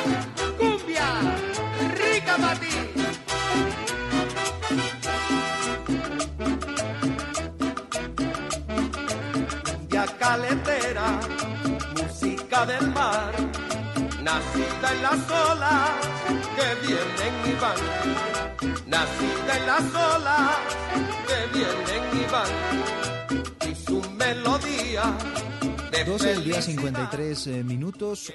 Villos Caracas Boys, una agrupación que suena muchísimo en esta época de fin de año. Muchísimo. ¿Y esos Eh, siguen? Eduardo. ¿Son activos? Oscar, estos, ellos, eh, mejor dicho, ¿todavía esa agrupación existe? No, no, existe, claro, todavía existe eh, un grupo que era de los an- antiguos miembros de la Villos. Eh, Cheo, que es el que canta, por ejemplo, Cheo García canta esta canción, ya Cheo no, no, no. Qué no- no tenía, está. Cheo, ¿no? Pero Cheo García, un bárbaro. Óigame, eh, y esta es la música que se escucha por estos días en, en todo, en, sobre todo en la región Caribe, pero en todo el país, porque el país ha sido un país muy de villos, muy de, de melódicos de la música venezolana, que siempre ha tenido Muy una venezolana, influencia ¿no? nacional. Sí, Sí, no, muy por supuesto, venezolana. Gonzalo, Me- me- muy me ha- venezolana. Me ha dejado, me ha, me ha dejado claro este mes de diciembre que en Colombia la influencia de la música venezolana es inmensa. Inmensísima. De hecho, los villancicos, muchos villancicos son venezolanos, de los que cantamos nosotros aquí tradicionalmente en Colombia. y le digo más, Gonzalo, para su beneplácito, la independencia nuestra es venezolana. ¿Cómo la vio? Hay que si marcar esa frase, sonrisa, por pues. favor. No, no, hay Las que marcar esa también si frase. quiere, pues. Ah, ¿Usted dice que las arepas son venezolanas? Sí, sí, sí, claro. Así. Pues las grandes arepas del mundo son venezolanas, después las colombianas, sí. Ah, Oiga, Gonzalo, tengo en línea a Adriana Forero. Adriana Forero es experta en numerología, grafología, lectura de baraja. Eh, y pues la hemos contactado porque Adriana fue una de las que apareció en la nota que nos hizo David Ferro en torno a las predicciones de 2019. Adriana, bienvenida. Hola, buenas tardes para todos. Eduardo, ¿cómo estás? Bien, venga Adriana, ¿qué pasó? Porque es que hubo algunas predicciones que no salieron para el 2019. Bueno, pero también puedo decir que me han salido otras como 13 meses antes que dije que Falcao se rompía una rodilla y se quedaba por fuera del Mundial. Esa no la destacaron. Sí. Como por ejemplo dije un 31 de diciembre en un canal capitalino que no había entrega de secuestrados y realmente no la hubo. Predije un terremoto para Bogotá para un 23 de, de mayo realmente lo hubo. Mm. Entonces estuve escuchando el debate interesantísimo que han tenido ustedes Y digo, pero están destacando todo lo que no acerté, pero lo que ha acertado Ah, por eso no la lo llamamos. destacan. Por eso la llamamos, Ah, entonces yo también me estoy como enterando y diciéndoles que eh, a través de los números, que para mí es ciencia, ¿ok? Porque tengo antecedentes de, un trabajo de cinco años con la Comisión Nacional de Energía Atómica en Argentina. Entonces, si estoy en un mundo, digamos, de científicos, de ingenieros nucleares, de físicos nucleares, Sí. eh, ingenieros atómicos, pues digamos que me fui más como por el lado de la ciencia lo miro más como ciencia que como esoterismo. Venga, Adriana, es que se me está acabando el tiempo. Tengo Sí, tres minuticos, pero entonces quisiera que me contara un poquito qué ve para este 2020. Bueno, eh, 2020 es un número 4. El número 4 para los chinos es un número supremamente complicado, es un número muy difícil. Eh, vamos a entrar a hacer una siembra eterna. Eh, como es verano, las cosas se van a calentar. De hecho, al estar en un verano, numerológicamente hablando, por eso es que muchas partes del mundo están ardiendo, como Australia, por ejemplo. Eh, como como sigue ardiendo de pronto el Amazonas pero digamos que los políticos en el mundo tienen que tener de verdad muchísimo cuidado porque si se está haciendo una siembra eterna, pues muchas complicaciones a nivel político mundial pueden estar pasando, que es lo más seguro. Y eso sí, otra advertencia, como el número cuatro no rige mucho dinero, pues se viene una situación económica bastante crítica para el mundo. No digo solamente para Colombia, además que Colombia es un número uno, en este momento está en año cinco, pues por eso vamos a tener un gobierno bastante inestable, en donde pueden seguir las marchas, como este tipo de presiones. No, no digo que el gobierno se vaya a acabar, pero el conflicto va a seguir en Colombia y se va a seguir agudizando un poco más. ¿Algo puntual, Adriana? ¿Algún hecho que usted vea como lo que ocurrió con la rodilla de Falcao? que a la selección Colombia el pan se le pone como un poquito a 50, diciéndolo vulgarmente, porque si está en año 5, pues de lo que de acuerdo a lo que viene sembrando y como la debilidad que mostraron en la última etapa, eso nos puede complicar un poquito la llegada a Qatar. Pero se dice que no hay quinto malo, eso es pura carreta popular. Pues esperemos que no haya quinto malo, pero porque el quinto, el 5 es un número bastante conflictivo, bastante fuerte. Por eso le digo, ese, ese adagio popular no es correcto. En la Pues, numerología no sé, que usted En la predica. numerología no, que no hay quinto malo, como la tercera la vencida. No, yo veo es las etapas de siembra y de cosecha y de acuerdo a lo que se viene sembrando, pues que vamos a cosechar. Mm. Entonces veo que un poco a la selección sí se le pone complicado el panorama un poquito. Bueno, Adriana, pues usted debe estar acostumbrada a esto, pero aquí grabamos, le guardamos la grabación, Sí, ¿listo? sí, sí, sí, yo sé, Bueno. yo sé, yo sé. Bueno, yo sé. muy bien. Gracias, Bueno, Adriana. A ustedes muy feliz año, igualmente a todos los colombianos y fuerza para sacar adelante este país. Porque eso sí, puedo garantizar que la alcaldía de Claudia López también vamos a ver cambios bastante benéficos para, para Bogotá. Bueno, ojalá que así sea. Aquí guardamos la grabación. Adriana Forero, experta en numerología. Y con esto cerramos Mañanas Blue. Son las 12 del día, 59 minutos. A todos muy gracias, eh, muchas gracias. A Ana Cristina, a Oscar, a Hugo Mario, a Gonzalo y doctor Pomo, muchas gracias. Nos despedimos. Ya viene la noticia, ya viene Meridiano Blue. Colombia está al aire. Esta es Blue Radio. En Bogotá, 89.9 FM. En Medellín, 97.9 FM. En Cali, 91.5 FM. En Barranquilla, 100.1 FM. En Cartagena, 1090 AM. En Bucaramanga, 960 AM. En Tunja, 103.1 FM. En Caldas, 107.1 FM. En Villavicencio, 96.3 En Armenia y el norte del Valle, 94.1 FM. En Neiva, 103.1 FM. Y en Córdoba, 96.0 FM. También en bluradio.com. En Facebook, Blue Radio Colombia. A través de Twitter en arroba.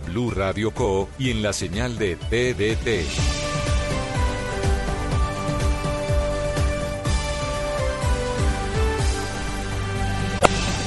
Blue Radio, la nueva alternativa.